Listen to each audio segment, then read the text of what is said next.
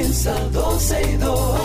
Sergio Carlos, Karina, Larrauri llegan para darnos toda la información de los hechos, toda la diversión del momento. Todo, todo, todo, todo lo que quieras está en 12 y 2.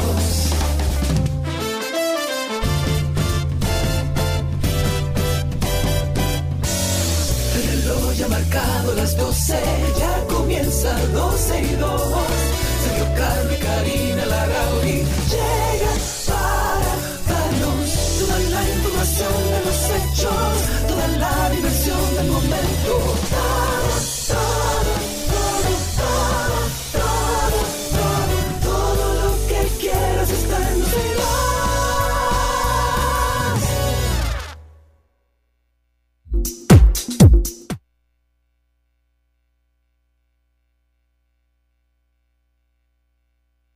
Que no puse el. Ahora sí, es que no puse el. ¿Cómo se llama esto? El, el perfil de 12 y 2. Ah, mira qué Con interesante. tantas cosas qué arriba, bueno. imagínate tú. Pero bueno, buenas tardes, bienvenidos. Aquí estamos en 12 y 2. Esto es la 91. De quiera que esté. Costa costa. No sé qué es lo que pasa con el internet en estos días, señores. Hay un, hay un lío grande con el internet. ¿Verdad que sí, Chiqui? Que está como chipeando. Está como complicadito, está complicadito, pero estamos aquí, yo estoy asada, hoy voy a tener un baño de sauna Igual que aquí en mi estudio, igual que ayer, pero estoy aquí. Después le Y- y enseño el esto es porque el, el aire decidió ya no funcionar. No, ya él decidió que él me va a hacer la vida imposible, entonces yo dije, bueno, nada, solté, tengo un abanico, así que si suena algo, es un abanico. Bienvenidos a todos, qué bueno poder estar con ustedes desde ahora y hasta las 2.30 de la tarde, a mi gente de Spaces, no se... Uy, qué rico. Eh, a los de Spaces no se me desesperen, estamos entrando en este preciso momento. Recuerden que a través de Twitter Spaces ustedes pueden por ahí escucharnos en vivo en su celular, que lo bueno de esto es que usted puede escuchar y seguir usando su celular en otras cosas, pero además es una vía rapidísima y muy efectiva para participar con nosotros al aire, porque por ahí usted puede solicitar ser hablante. Usted nos busca como 12 y 2 y por ahí va a haber unos circulitos. Clique encima y ya está conectado con nosotros. Pero además recuerden que estamos en nuestra página en vivo 12y2.com.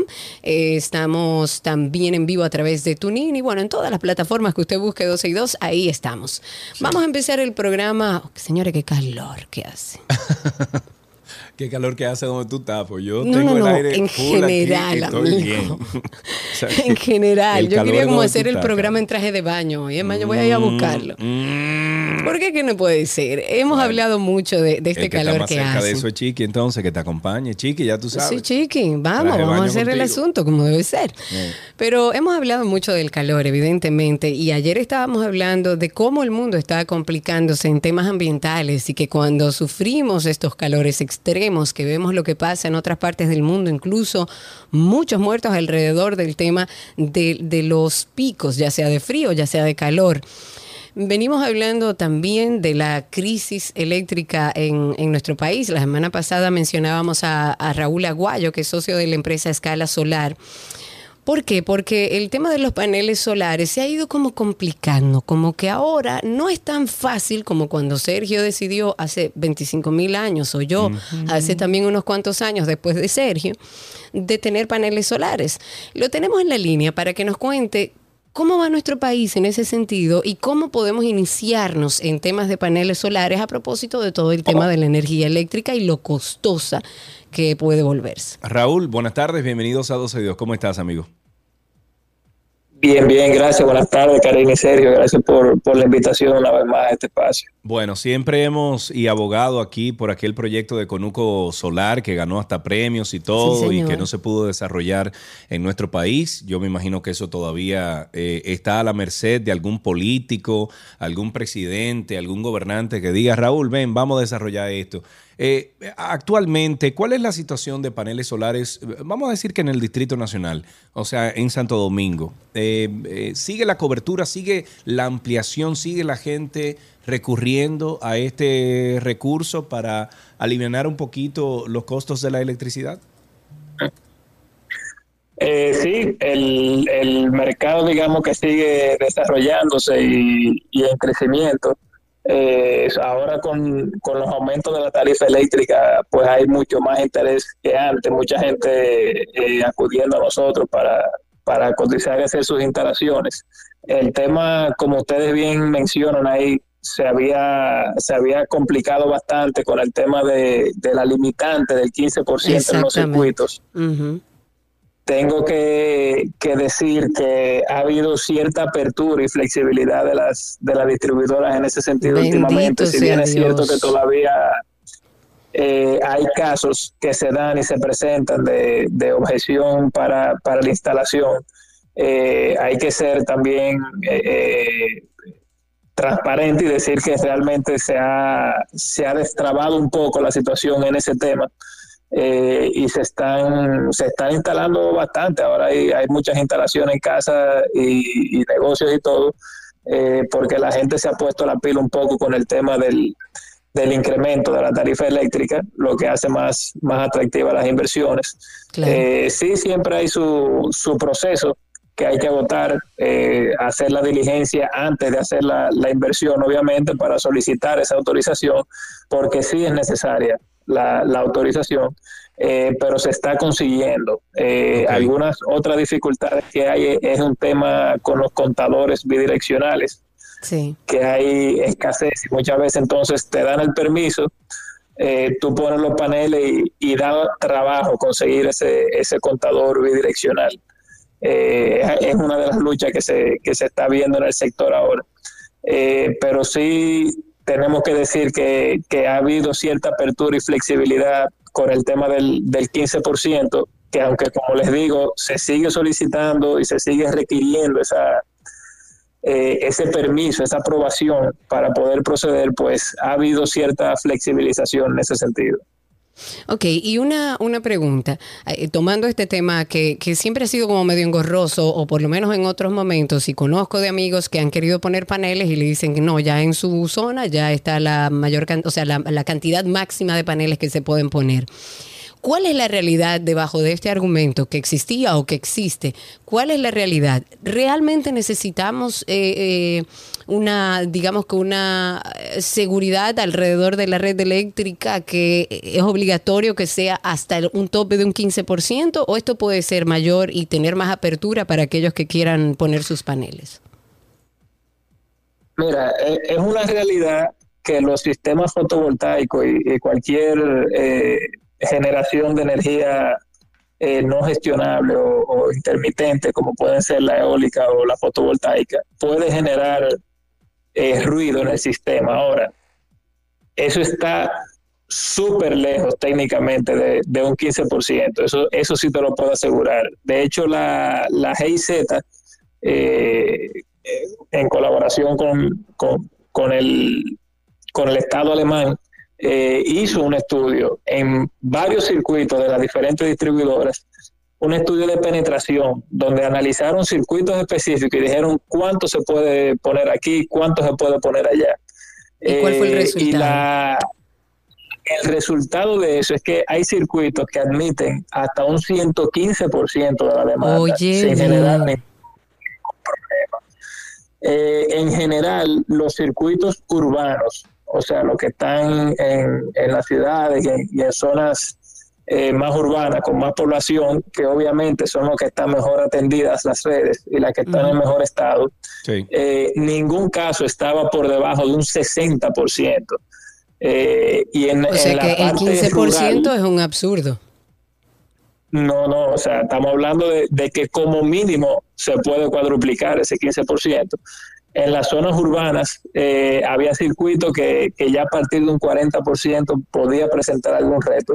Pero como te dije, en muchos circuitos se puede llegar hasta un 115%. O sea, eh, realmente el, el, tema del 15%, desde mi perspectiva, eh, se usó en un momento, yo creo que el argumento es más, más económico que técnico, de mantener a los clientes de la distribuidora pues eh, comprando energía. Sí hay un tema técnico, como, aclaré, que hay que tener en cuenta, pero está muy lejos del 15%. De hecho, hablamos aquí, lo hemos hablado de, la intención que había o la idea de cambiar la medición neta.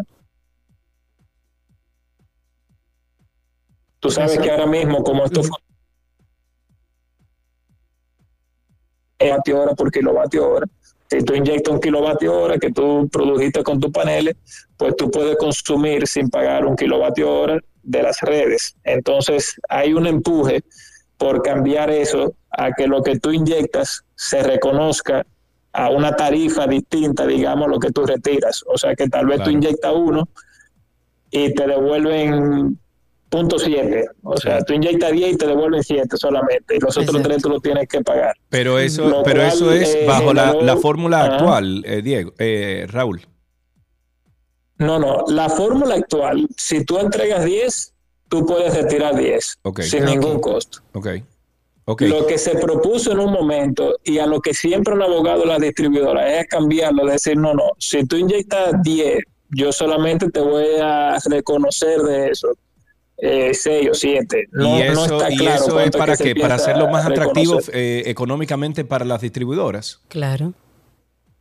Claro, porque ¿cuál es el argumento de la distribuidora? Óyeme, yo a ti te estoy vendiendo eh, a, a 10 y a mí me cuesta 8 comprarlo, tú me estás dejando de pagar 2, que es un beneficio mío.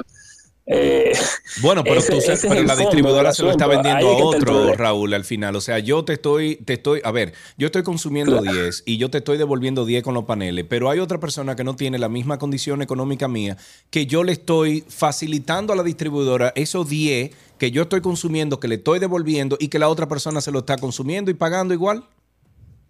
Totalmente de acuerdo. O sea, ellos quieren ganar de la energía que tú produces.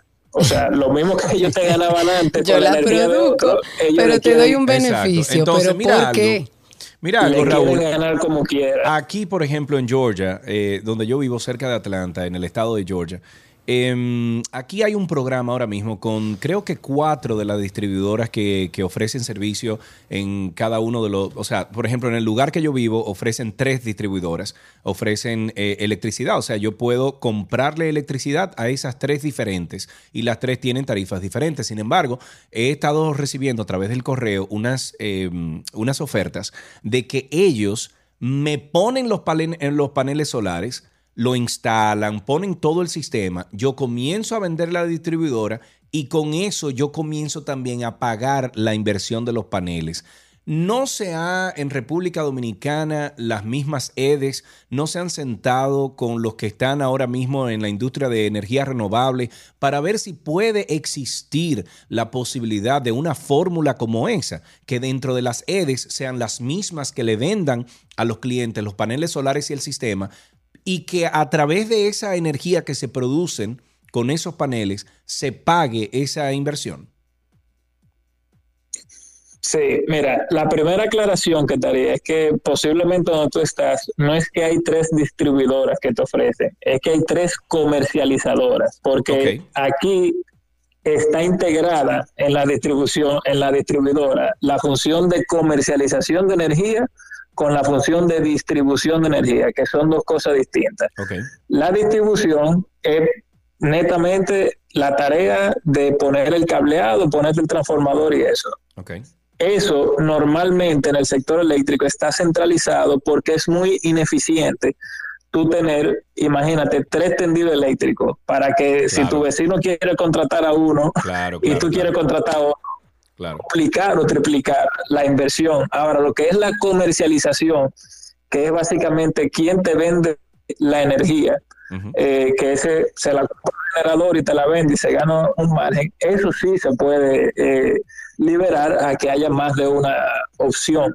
Eh, entonces, eso es una primera aclaración que quería hacer de lo que tú planteas.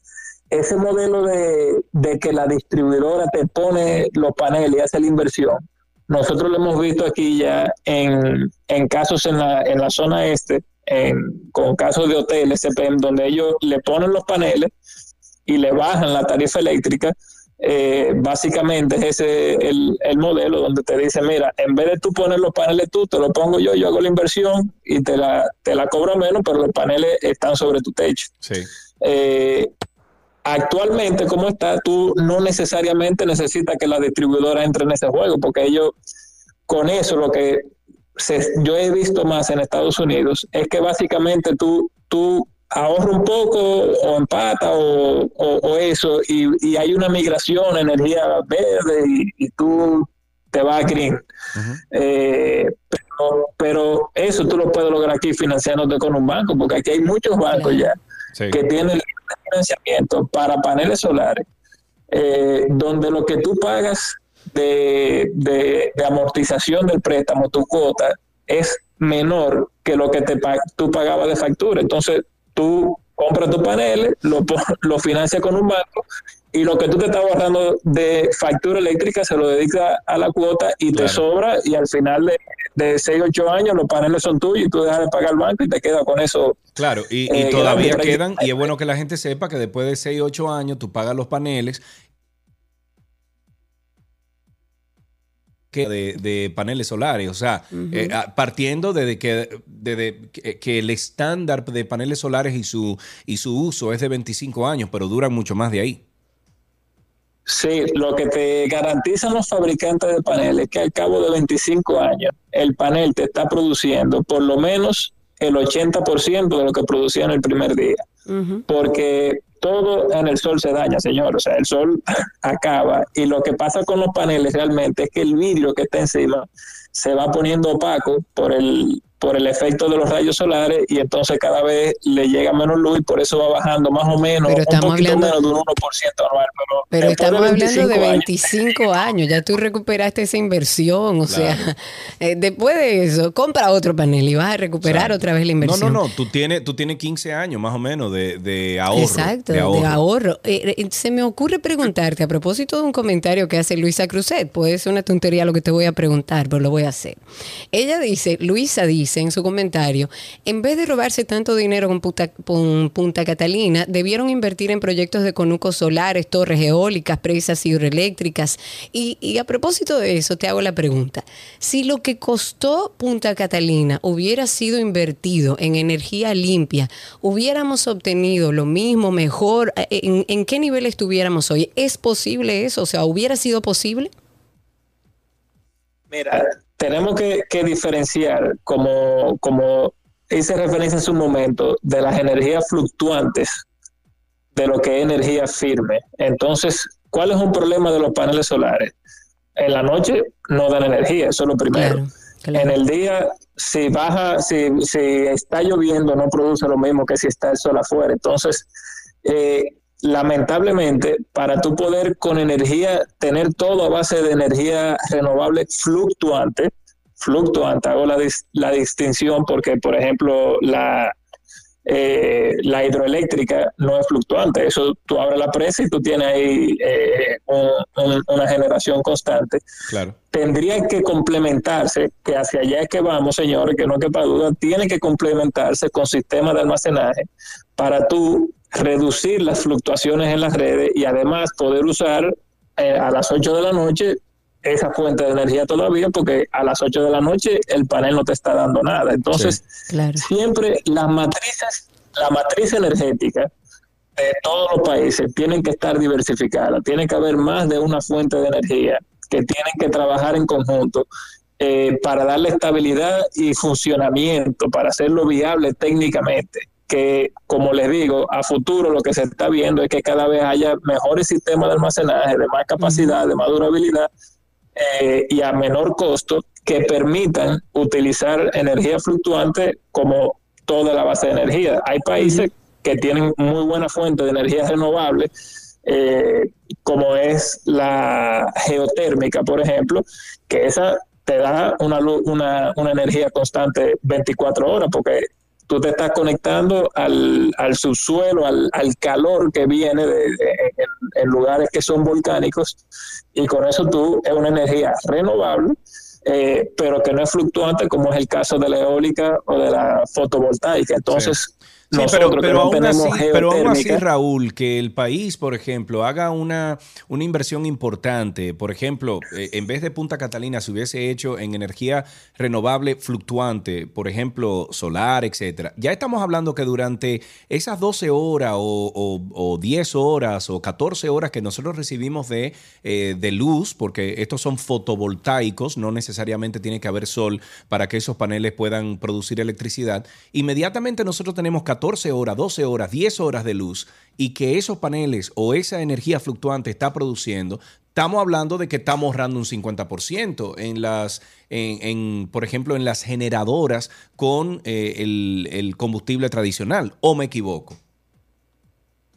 No, es así, es así, eh, pero los, los temas no se pueden sobresimplificar porque todo tiene, tiene aristas. En mi opinión, eh, lo que esa inversión se debió hacer es nosotros, señores, tener un sistema de redes más eficiente, más efectivo, eh, que no genere tanta pérdida. Ahora mismo, incluso tenemos déficit de, suministro de energía muchas veces porque no tenemos la capacidad de transmisión, que eso se está resolviendo, se están haciendo nuevas líneas de transmisión, eh, que, genera entonces que, que, tú no puedas poner generación adicional eh, a, bajo costo posiblemente. Eh, si nosotros invirtiéramos en mejorar, señores, las redes de distribución y tratar de reducir todas esas pérdidas, eh, el tema eléctrico aquí fuera otra cosa, pero aquí hay mucha deficiencia en ese sentido. Entonces, el tema es complejo, no es solo cuestión de que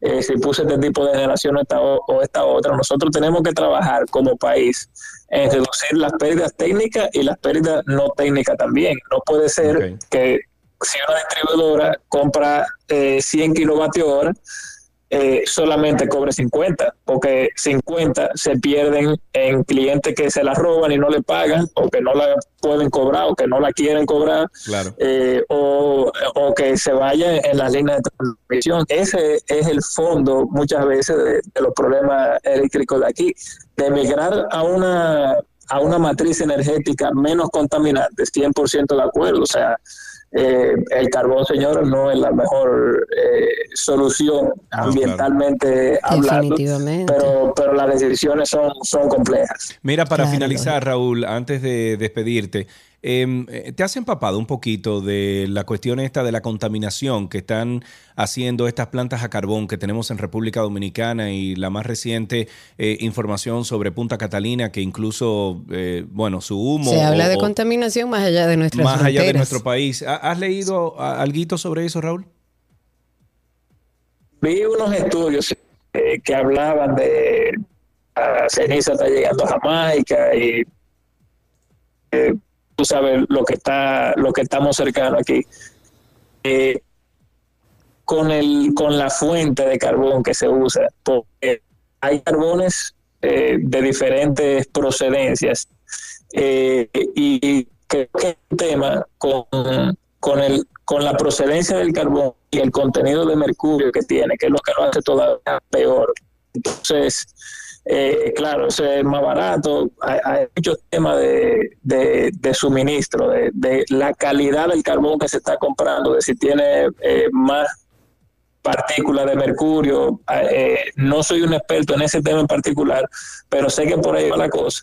y aquí hay pues pilas y pilas de, de cenizas que no necesariamente son aprovechables para otros procesos, precisamente por el contenido de, mercurio y otros eh, metales peligrosos, eh, que entonces no permiten el uso de la ceniza en otras aplicaciones. Ok, bueno, eso eh, me, encantaría que me mandaras alguna información ya vía WhatsApp sobre esto, porque caramba, esto preocupa. Estamos envenenando no solamente a los dominicanos, sino que a los vecinos también. Raúl, muchísimas gracias, amigo. Bueno, gracias a ustedes por, la invitación y, por darle este espacio dentro de su programa a que la gente entienda un poquito más del, del sistema, del, del fondo de todo, de todo el tema y, pues que se interesen también en adquirir sus, eh, sus paneles solares y, que sepan que eso es eh, una opción eh, viable, que hay apertura ahora, que hay disponibilidad y que, y que el tema va creciendo y, que, que hay que hay que apurarse porque si, si hay muchos vecinos que lo ponen ante usted, pues usted se va a quedar fuera también. Así es, Raúl, muchísimas gracias. Y el mejor ejemplo que tenemos, ese era Raúl Aguayo, socio de la empresa Escala, Escala Solar.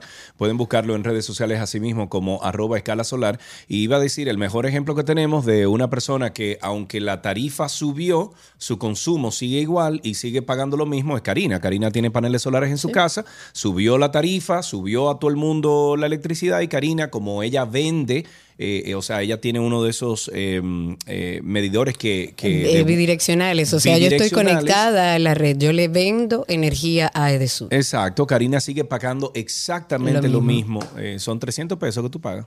Eh, 75 pagué la última Wow, qué bien. Seguimos entonces. Dale para. Ok, quiero hacer un, digamos que un par entre nuestras informaciones y, y tomar el comentario porque sabía que esto iba a generar a lo mejor alguna polémica, sobre todo en aquellos que son, eh, que viven hacia los extremos y que yo se los respeto también, pero yo soy muy respetuosa de la gente, pero también exijo que la gente sea respetuosa conmigo.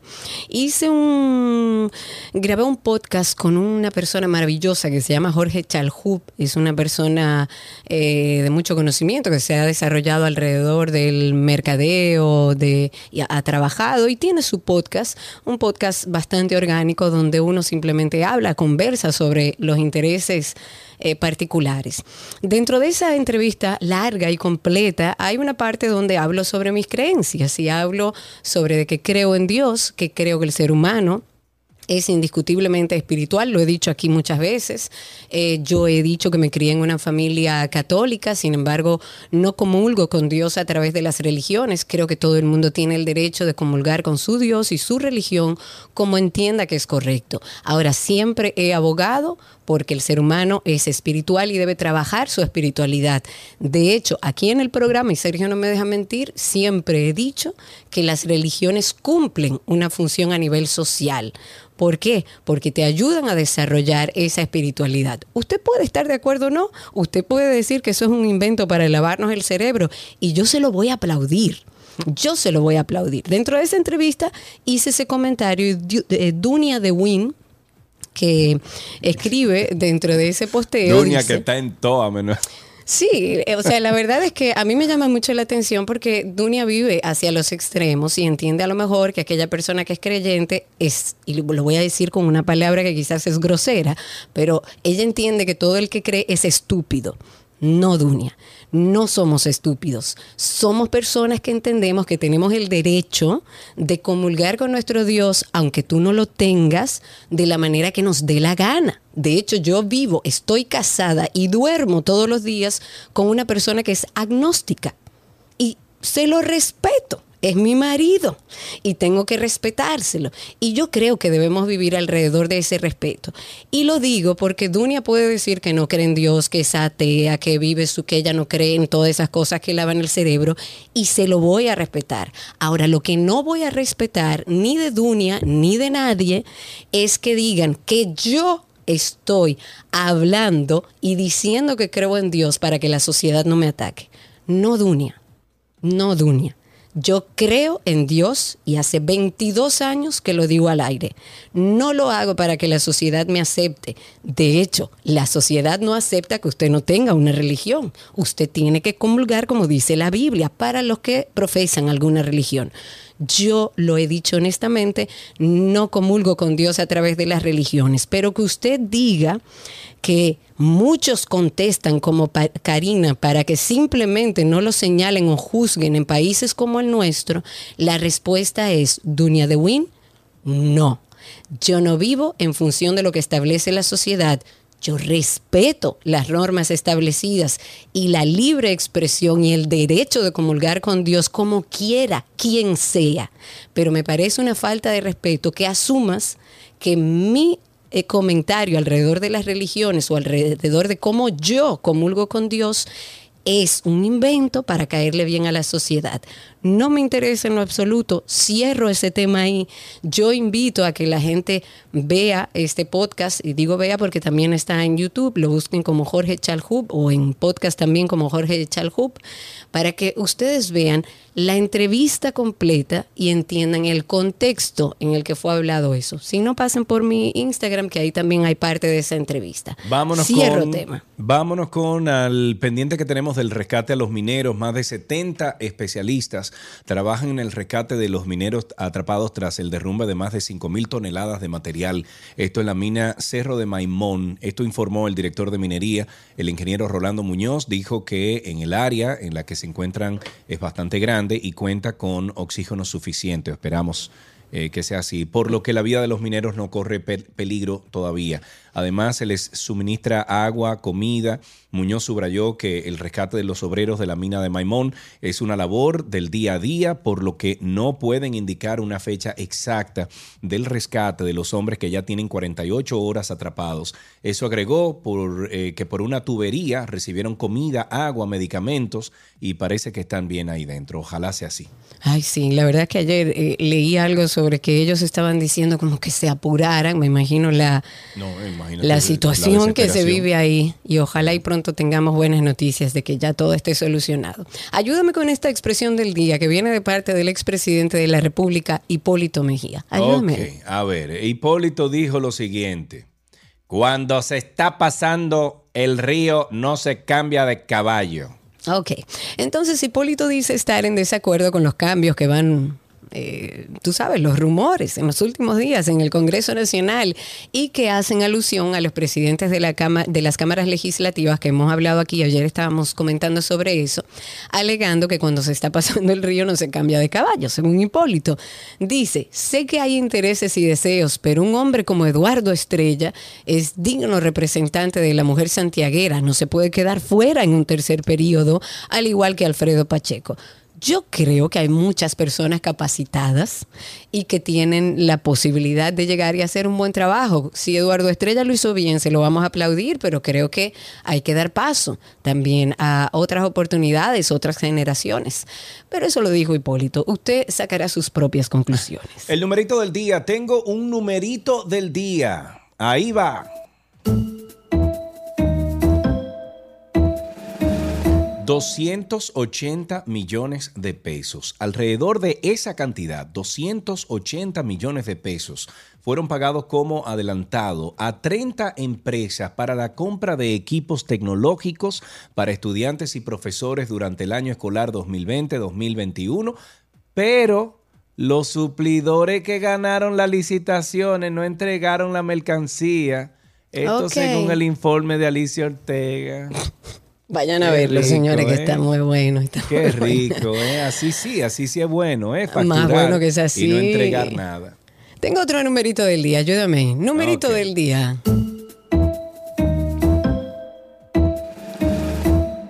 El juez del séptimo juzgado de la instrucción del distrito, David Peguero, ha impuesto un embargo conservatorio de 10 millones de pesos, que ese es el numerito, esto en favor del Estado dominicano y ha enviado a juicio de fondo a una de las imputadas en el caso Antipulpo. Por primera vez en un tribunal se otorga en favor del Estado dominicano, en un caso de corrupción, una medida cautelar de coerción real. El dictamen se ha adoptado para resguardar los intereses civiles, el embargo conservatorio de todos los bienes por un valor de 10 millones de pesos. Mmm, qué rico. Bueno, en ese caso corresponden a la acusada Milagros Isabel Torres Castellanos, que es socia de la entidad Editorama SRL o RL, que también forma parte del proceso. Torres, por una condición de salud, se le conoció su proceso separado de los demás acusados en el caso. El caso Antipulpo se le sigue a Juan Alexis Medina Sánchez y a otras 25 personas físicas y 21 compañías. Se les acusa de formar una red que estafó al Estado con miles de millones de pesos dominicanos que usted y yo trabajamos y pagamos al Estado para que nos provean a nosotros un vivir, un buen vivir, que las calles estén limpias, que estén recogidas, que no tengan, educación, que no, que no tengan hoyo. Exactamente, pero ellos sobrevaluaban todo y se cogían una parte. Gracias. Sí, sí, eso es. Pero, Karina, yo no sabía que mi hermano era proveedor Nadie. del Estado. Yo no, Pero yo no desde que Danilo eso. Medina dijo que, que él le iba a dar un tiempo a los ministros, legisladores y demás para que hagan su declaración jurada de bienes, porque él entendía que ellos no lo sabían y había que darle un chance, Mm. ya a partir de ahí yo dije, ah, no, lo de Danilo no tiene madre. No, no, Quiero comentar también, señores, y felicitar, eh, y esto lo hago porque también siempre hay comentarios malsanos alrededor de ciertos trabajos que uno hace. En este caso, de un trabajo alrededor del turismo. Eh, posteé en el día de ayer, mm, es un posteo, es parte de mi trabajo, lo hago guisando con... ahí con collado tú, ¿eh? No, guisando no. De hecho, creo que la única vez que he trabajado con Collado fue hace unos días, que fueron los días que me ausenté. Trabajé con todo el equipo de turismo y vi y pude ver en primera mano el trabajo que se está haciendo eh, con unos roadshows que se hacen. eh, ahora lo están haciendo en Estados Unidos y se va a ampliar. Eh, y se seguirá haciendo. Y la verdad, señores, que yo no dejé de tener la piel erizada estando en un público y compartiendo los diferentes puntos y los destinos que tiene República Dominicana. El propio ministro y todo su equipo se traslada a esos lugares para primero contar una historia de éxito. Nuestro país ha sido felicitado por entidades internacionales por la recuperación del turismo. Somos el país número uno a nivel mundial en recuperación de turismo. Pero además me parece tan interesante el trabajo que están haciendo, eh, apoyándose en el eslogan de República Dominicana lo tiene todo, demostrarle a ese público donde ellos van los distintos destinos, de que República Dominicana va más allá del turismo todo incluido que ofrece eh, eh, gran parte eh, del este de nuestro país. Ahí le enseñan la romana, Puerto Plata, eh, eh, cosas culturales. O sea que el trabajo que se está haciendo realmente, bueno, los resultados están ahí, es hermoso la posición en la que llevan a nuestro país a estas actividades, la verdad que son eh, hermosísimas. No había tenido la oportunidad de ser parte, fui parte y entiendo que el trabajo que se está haciendo desde el Ministerio de Turismo hay que aplaudirlo. Y señores, miren, es mucho trabajo, es mucho estrés, es sin dormir. O sea, es una cosa que parecería que, bueno, se van de viaje. No, señores, yo estuve allá y pude dormir en total en tres días como seis horas, porque es un trabajo intenso. Entonces, felicito, así como lo hice a través de un trabajo pago. Felicito al Ministerio de Turismo por el trabajo que está haciendo y por la recuperación de nuestro turismo aquí en República Dominicana. Pregunta Dora que si recuperaron el dinero del plagio del logo de Du- marca du- país. du- si du- tú lo Dora, sabes. ¿Y por qué tú no haces tu pregunta responsablemente? No, eso, míralo ahí en YouTube. Dice Dora. Dice, turismo recuperó el dinero del plagio del Dora logo de marca Pariente. ¿Y país. quién será Dora Pariente? ¿Quién Ahora crees tú que soy yo. Eh, wow, sí. Karina. Habrá que ver. Karina. Yo creo que el dominicano Dora, tiene mándale, toda mándale la- una foto a Karina, por favor. Mándame una foto, Dora. Wow. Eh, el dominicano tiene todo el derecho de ir a preguntarle al Ministerio de Turismo qué pasó con eso. Yo estoy hablando de lo que conozco, de lo que fui parte por pago, porque yo eso es parte de mi trabajo. ¿Tú cobraste y lo que por vi. ir a trabajar con ella? Claro. Ah, no, pero tú no eres dominicana, antipatriota. Ajá. Claro, porque no, tú- eres- tú tienes yo que- he hecho que muchos trabajos un- pro bono. Pero tú yo he hecho que muchos tener- trabajos pro bono en proyectos que creo. He hecho trabajo para o sea, que la tú ciudad. no crees en este y te tuvieron que pagar para que tú lo hicieras. No, no, no, porque yo he trabajado con David Collado cuando él fue alcalde de la ciudad y le hice un trabajo pro bono donde estaba mi cara en todas las partes de la ciudad y yo no cobré un peso de eso. Ah, pero yo Pamela sí hay cobró. te- que... No, te Pamela mocharon. tampoco cobró. Ni Nasla. No, son trabajos Ni- pro bono que hicimos todos. Aunque te Wow. parezca irracional, hay gente que quiere su país y que quiere Yo amo mi aportar. país. Bueno, pero también ahí de, vez en surge el cuando, más allá de de la mi amor por el crítica, país. hay que aportar también, porque uno Claro. tiene derecho a trabajar, a ganarse su dinero, derecho a la crítica, pero también debería como dominicano resaltar aquellas cosas que están bien, porque no todo es malo. Mira, podemos Patricia hacer una Mejía cacería nos- de brujas. No, no. la- eh, Patricia Mejía nos dice: la frase de que no se puede cambiar el caballo cruzando el río es del expresidente Joaquín Balaguer. La utilizó en su Y la campaña. copia, exacto. Exacto. La, la- la usó en su campaña electoral del año 1970. Dice aquí, yo también me pregunto, Karina, si. pre- bueno, eh, eh, Lusitania, hay que preguntarle al ministerio, como dice eh, Karina. Vaya y averigüe. Si usted En- tiene preguntas sobre eso, usted tiene todo el derecho de ir a averiguar. En una nota extraña, una familia coreana que reside en los Estados Unidos demandó a una funeraria por 50 millones de Oh, dólares. fresco. man. Porque según denuncian, casi entierran a la persona equivocada debido a una confusión devastadora. Cuando daban el último adiós a su madre de 93 años, los parientes de Kim Ja Kim, fallecida el 10 de noviembre del año 2021, se percataron de que algo andaba mal cuando se reunieron para el funeral con el ataúd abierto de, ser, eh, de su ser querido en la iglesia Promise de Leonia. Esto es el 13 de noviembre. Esta semana la hija de, de eh, Kumi Kim, contó que el dueño de la funeraria sabía que la persona que yacía en el féretro eh, no se parecía a su madre, sin embargo, él respondió con una expresión muy clara de negación y consternación por la pregunta, como si Kumi no apreciara una apariencia diferente después de la muerte. Eso afirmó la demanda. La demanda contó que la mujer en el ataúd se llamaba igual que su madre, pero era unos 20 años más joven y tenía una dentadura natural, mientras que eh, Kim Ja Kim usaba una postiza. Oh, Oh, válgame Dios, eso, eso le costó, le está costando más o menos 50 millones de dólares. Qué locura. Eso un es para en para. un millón, ¿eh? ¿Eh? Sí, Eso es claro. para quedar en un millón. Bueno, pero un millón está bien. A mí que me lo den, yo feliz. Eh, quiero mandar un saludo a José Manuel Florentino, que dice, buenas tardes, activo hoy por aquí porque estamos en cocina. A través de una bocinita nos está escuchando. Manda la foto de lo que estás cocinando y bienvenidos a todos los que se suman a través de Twitter Spaces. Vamos a escuchar eh, algo de este episodio que está ahora mismo, lo tengo yo, lo tengo yo. Eh, pues sí, este episodio del trastorno obsesivo compulsivo, que fue básicamente una terapia personal que yo tuve con este especialista que nos acompañó. Exacto. El trastorno obsesivo compulsivo es un conjunto de síntomas que se caracterizan principalmente por obsesiones que son pensamientos intrusivos que generan mucho malestar, mucha angustia, mucho temor. Apagué el gas, cerré la puerta con llave, guardé los documentos. Después vienen las compulsiones, que es esa parte laboriosa, esta parte que hay que hacer, porque si esto que pienso no lo hago, puede pasar algo grave. El trastorno obsesivo compulsivo se puede presentar en la adolescencia o en los adultos jóvenes y existen algunos factores de riesgo que podrían indicar que se desarrolle. Hay que identificar esos factores. Déjame buscar en el teléfono la llamada si llamé, déjame revisar el correo, déjame revisar las puertas o las ventanas para asegurar, porque tengo la duda patológica de esto. Entonces, al profundizar sobre estos temas, hace que el estigma obviamente desaparezca y que puedas apoyar a cualquier persona que encaje en este perfil con herramientas puntuales.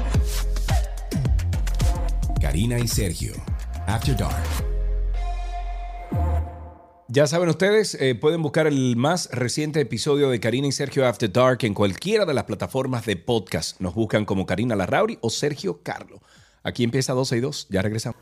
Nuestro cafecito de las 12 llega a ustedes gracias a Café Santo Domingo, lo mejor de lo nuestro.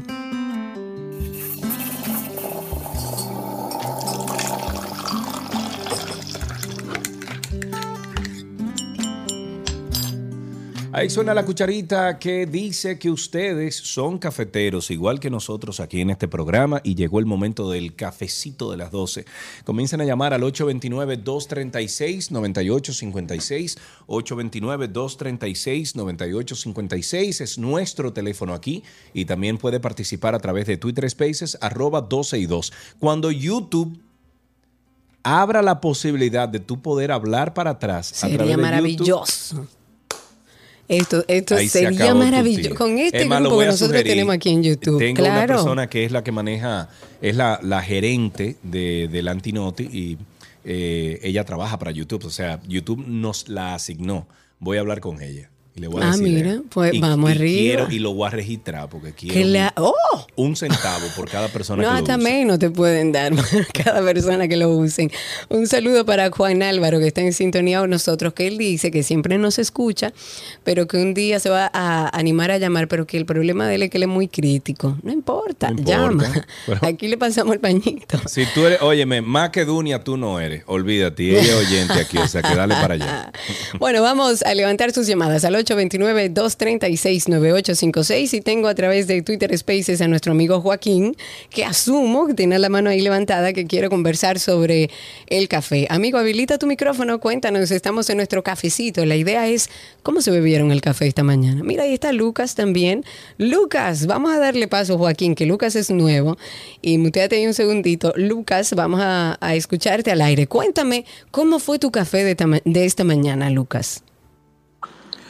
Señores, eh, no sé si me están escuchando. Perfectamente. Gra- Ok, gracias. Es, eh, la verdad que tengo mucho tiempo que los sigo a ambos Gracias. y, y los felicito por el excelente aporte a la sociedad que ustedes hacen. Ay, gracias. La verdad que soy tímido y me cuesta eh, eh, hablar, pero eh, lo que yo más quería era eh, emitir como, como una pequeña opinión que yo eh, estuve analizando con respecto a nuestro eh, amado país.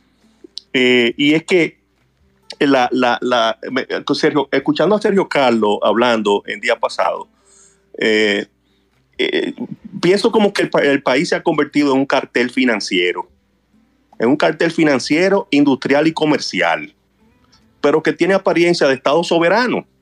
O sea, yo, me, yo entiendo que si la República Dominicana cambiara su nombre por la empresa Trujillo, como que estaría mejor definida. Ay, no, no digamos eso, que no vamos por ahí, aunque tengamos cosas que corregir, no vamos por ahí, tú no estamos ahí, hay que haberlo vivido y haberlo sufrido para entender lo que fue la dictadura. No, yo creo que- no, no, no, no, no, no. 829-236-9856. Yo lo que creo que le está diciendo que debería llamarse así porque estamos como estamos en los mismos tiempos, o sea, como que estamos empleando, los gobernantes están empleando eh, eso mismo que aplicó Trujillo para adueñarse del país en, con ellos y, y Sí. creo que eso a eso se refirió. No Dice Joana, señores, pero estamos en café, es verdad, pero no estamos bebiendo el café. La Bueno, idea del pero- café es hablar y conversar, de Pero eso se trata. uno habla de muchísimas cosas. Ahí tenemos Uf. una llamadita. Vamos a ver, tenemos en la línea a Olegario. Olegario, buenas tardes. Ah, buenas tardes, Sergio y Karina. Hermano, cuéntanos, ¿eres cafetero? Eh, bueno, no, no soy tanto, pero eh, eh, tenía que decirle, darle a, Karina de hace días. Ayer no pude, pero cuando voy a las terrenas, el mejor café mío que me tomo es sentado frente a la playa en la terrena. Claro, claro. Tú me claro. acabas de dar una envidia que tú no te puedes imaginar. Yo tengo un ejercicio cuando estoy en mi hermosa Samaná que voy con mi café recién colado en mano a meter los pies en la arena y a beberme el café viendo el mar. No hay nada como eso, señores. Eso y una buena conversación con un café siempre son como los pilares y ese de la mañana que ayuda a subir el sistema. Ahí tenemos a Joaquín que siempre está con nosotros. Joaquín, cuéntanos, hoy te bebiste tu café temprano en la mañana. Ay, yo Ay. estoy con una pena, una ¿Pero sola por pena, porque, porque no puedo tomar café, me declararon diabético. Ah, pero el café no, el café tiene problemas con la diabetes, me acabo de enterar. No, no, que yo lo veo muy, algunas veces muy azucarado. Ah, no, pero es otra cosa, quítale azúcar, amigo. Te voy a recomendar que, te busques una stevia cruda o algo que puedas beberte el café. No tienes por qué, digo, consultando con tu médico, por supuesto, porque siento que el café no tiene nada que ver, es irse acostumbrando a beberlo sin azúcar. Gracias a todos los que han llamado. A través de Twitter Spaces tenemos a varias personas ahí que luego le vamos a dar chance en otra oportunidad. Bébase su cafecito, sea feliz, dedíquese tiempo a usted y a los suyos. Y hasta aquí nuestro cafecito de las 12.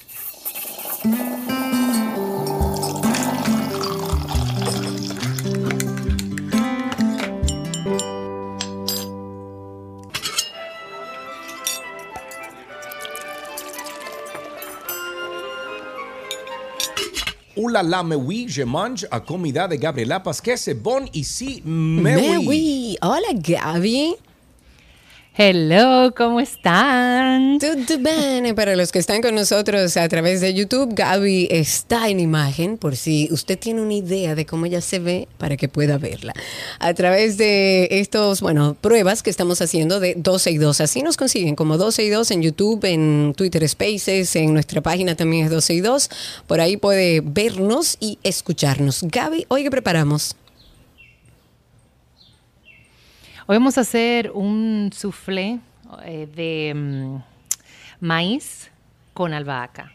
La albahaca y el maíz van, pero de la mano, de la mano, de la mano. Inclusive, eh, esta es una receta que pudiéramos llevarlo hasta como si fuera una ensalada, si no, si no lo hacemos tipo soufflé o pastelón de maíz, por decirlo así, eh, utilizando los mismos, eh, o sea, el mismo maíz en grano, pero en vez de licuarlo, lo utilizamos entero. Es una, de verdad que es una mm, ensalada de que pudiéramos hacer maíz con albahaca, muy refrescante ahora para este calabrazo que hace, porque uno se va a terminar derritiendo.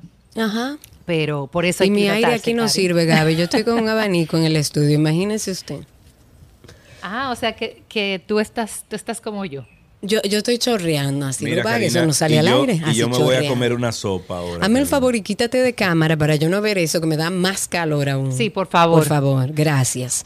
Ok, Gaby, Sí, sí, continuemos. yo te enseño, mira. Yo ando con, yo ando con una falda y la falda la tengo bajo un abanico. Te Señores, enseño, miren, te enseño. un- no, enseña, enséñale a la Ya gente te voy a que está en enseñar, te voy a YouTube. A ver, enseñar, mira. Mira, mira. A ver. Ay, espérate, esto es, tengo que dar la vuelta. Exacto, a ver, No, vamos a ver si lo sé, logramos. mira, mira. Ahí se ve. Mira. mira. Ajá. Mira el abanico, ¿verdad? Mira, mira, mira.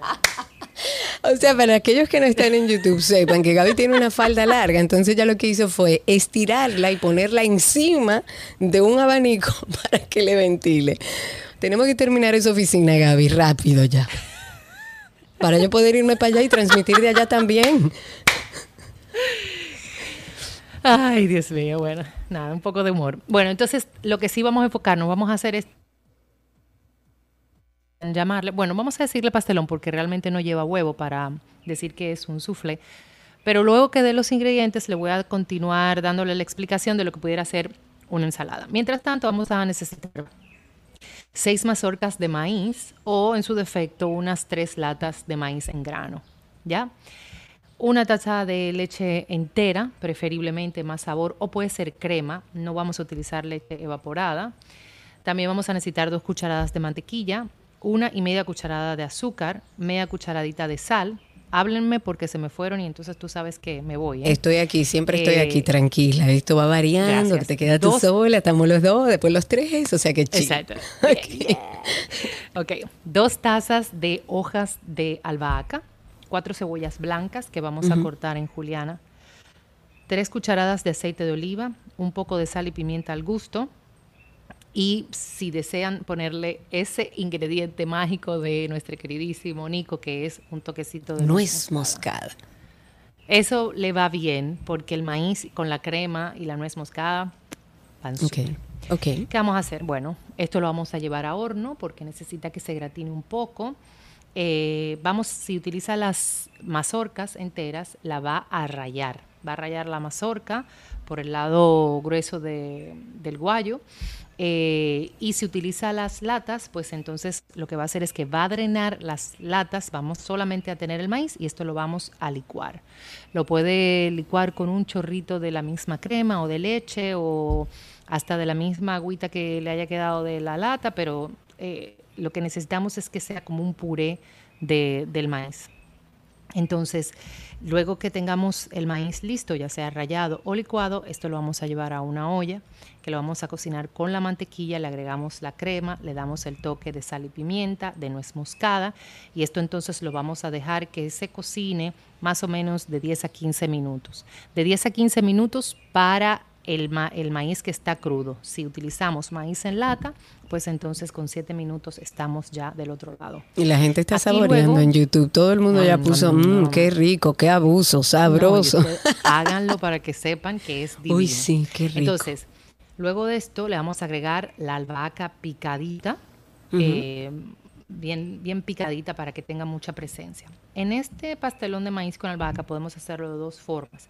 Utilizando la albahaca picadita en este momento o licuar la mitad, perdón, que entró una llamada, o licuar la mitad de la albahaca con eh, los granos de maíz y la otra mitad agregársela en este momento. Ok. ¿ya?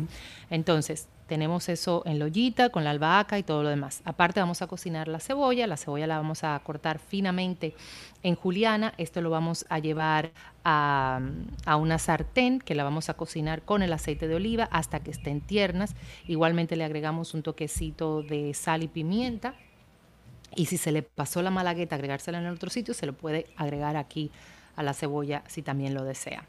Ya teniendo ambas cosas listas, lo que vamos a hacer es que en el fondo de un molde, que sea preferiblemente un molde de cerámica o un molde de barro que pueda ir a horno, vamos a colocar en el fondo las, las cebollas caramelizadas y por arriba le vamos a colocar eh, la mezcla del, del maíz con la albahaca.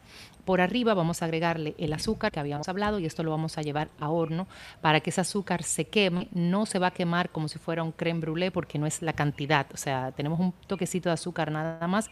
Y luego lo vamos a servir calentito. Y, no, y si eso usted le pone, no sé, por arriba un quesito de cabra, un quesito feta por arriba. Eso sabe buenísimo. De hecho, Oh, mi Dios. Este, este pastelón de maíz pudiéramos ponerle la cebolla, el queso como feta o el queso de cabra y luego la mezcla de maíz y eso va al horno. Eso es gloria con infinito. Utilizando esos mismos ingredientes, Cari, imagínate que la mazorca de maíz tú la lleves a un barbecue, la, la, la dores o la, la grilles, por Con ese así, saborcito luego ahumado. entonces- Ay, Dios sí. y luego entonces en el- la, la de- desgranes por completo, o sea, le saque todos los, los granitos de maíz. Picas tu mm, eh, albahaca, ya, la cebolla la caramelizas por igual y vas a mezclar entonces el maíz, la albahaca, la cebolla, vas a agregarle un poquito de algún vinagre que puedas tener, ya sea un vinagre de vino, un vinagre de jerez, un vinagre que sea... mm, eh, como no te puedo decir aromatizado en sí, pero como más suavecito. También puede ser quizás un vinagre de arroz, que es un poco más dulce, toquecito de sal, de pimienta, de aceite de oliva por arriba, el quesito que le vamos a poner de, de- del, del feta que le va delicioso y, Y voilà. Ahí tienen una rica receta en YouTube. Nuestros seguidores en YouTube están sufriendo. Eh, los invitamos a que hagan la receta y que la compartan con nosotros a través de las redes. Recuerden 12 y 2. Por ahí publicamos las recetas de Gaby, pero también Gabriela.reginato. Ella siempre por ahí publica sus recetas. Que nos escribe Argelis Noesi. Dice, Gabriela, ¿cuándo vamos a hacer comida tropical para aplicar al calor? Hemos hecho mucho, hasta de, ¿cómo se llama la cosa esa que a mí no me gusta, que es como babosa? Hasta de molondrón, señores. Hemos hecho mucho de comida tropical, pero me parece interesante, Gaby, que podamos hacerlo con productos tropicales, pero para la hidratación. O sea, que nos sirva en estos momentos de tanto calor, recetas frescas. Sí, sí, sí. De hecho, eso nunca va a pasar de moda en nuestro país. No, claro. Eh, recetas frescas y es algo que siempre hemos dicho. Yo también recuerdo cuando comenzaba la época del calor, Don Teo decía, no se pongan ropas negras, pónganse ropas cómodas, que no sé qué, o sea, Claro. vamos a adecuarnos al clima. Claro. Eh, sí, muchísimas gracias por la recomendación y si tienes alguna receta en particular que quieras compartir así con nosotros, que podamos compartir con el resto de la audiencia, pues bienvenidos. Recordarles, señores, que con este calor hay que hidratarse mucho. Traten de no comer comidas pesadas, justamente como la recomendación de nuestro oyente que está pidiendo para hacer recetas. Cosas ligeras, no muy procesadas. Eh, vamos a tratar de consumir más vegetales. Aquí tenemos una cantidad de vegetales ricos en, en agua. Y frutas todo. también. Y frutas también. Traten de bajar el azúcar. Eh, concentrada, ya sea en jugos, en bebidas, en ese tipo de cosas, porque eso nos, nos genera mayor calor. Eh, Argelis. Si a usted le gusta el agua de coco, tome agua de coco. Bueno, sí, y le voy a dar un truco, Gaby. Tengo un amigo, desde aquí un abrazo para Carlos López, para Carlito, que me enseñó algo que puede parecer tan tonto, pero es mágico. Él coge los cocos, él tiene una nevera en su casa, allá en, en tu sitio favorito. Él Ay, tiene una nevera grande. Y, y ahí mete los cocos. O sea, él le- lo, lo corta un poquito para que nada más sea abrirlo después. Y mete el coco en el freezer. y aquello es, señores, Sí. así cristalizado con hielito. Ay, señores. y Eso además tiene un poder hidratante eh, genial. O sea que el agua de coco siempre va a ser una buena opción. Y estuve también leyendo con el agua de coco, que es bueno para la gastritis. Yo que tuve un, un proceso con mi hijo de... Pero eh, es bueno para la gastritis, pero así como es muy, muy buena, abusar de ella tampoco hace bien. Claro, lógico, claro. Ok, hay que- hay Porque que si no se van una.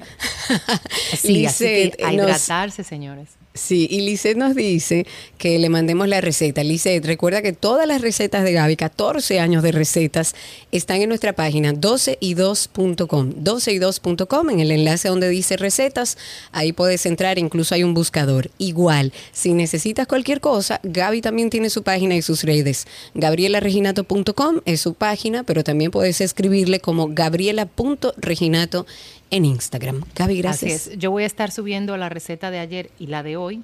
Ok. En, el, en el día de hoy, porque ayer, eh, así como tú dices que uno tiene compromisos eh, laborales, ¿verdad? Claro. Eh, hoy, hoy subo esa. Y quería decirle algo a un oyente que, que llamó sobre el café, que yo era una que le echaba seis cucharadas de azúcar al café. ¡Wow, hace Gaby! mucho tiempo, hace mucho tiempo. Señores, yo un día dije, no voy a echarle azúcar y eso fue de un día al otro, o sea, que me acostumbré. Y se Sí, los se recomiendo. Sí, Eh, sí. Disfruto más el café, eh, lo, lo, lo valoro, lo, lo, lo siento, incluso sé cuando está un poco más ácido, cuando no. Así que sí, y, e incluso me ha ayudado a dejar la ingesta de muchas cosas De dulces, azúcar porque- agregada, claro. Exactamente, porque ya hay, hay cosas muy dulces que yo la, la repelo, porque mi cuerpo ya, ya se ha ido acostumbrando a tomarlo y, y vale la pena. Y otro dato del café, ya para cerrar, es que había leído que para las personas que le da acidez al café, pero le gusta el café, la mejor forma de tomarlo es frío, porque el hielo eh, balancea la parte ácida del café y esto hace que le asiente mejor eh, al estómago a las personas. Ah, mira, no sabía. Tenemos un dato nuevo. Gracias, Gaby. Recuerden que Gaby está en redes. Recordamos gabriela.reginato, también a través de nuestras redes, arroba 12 y 2. Hasta aquí nuestra receta del día.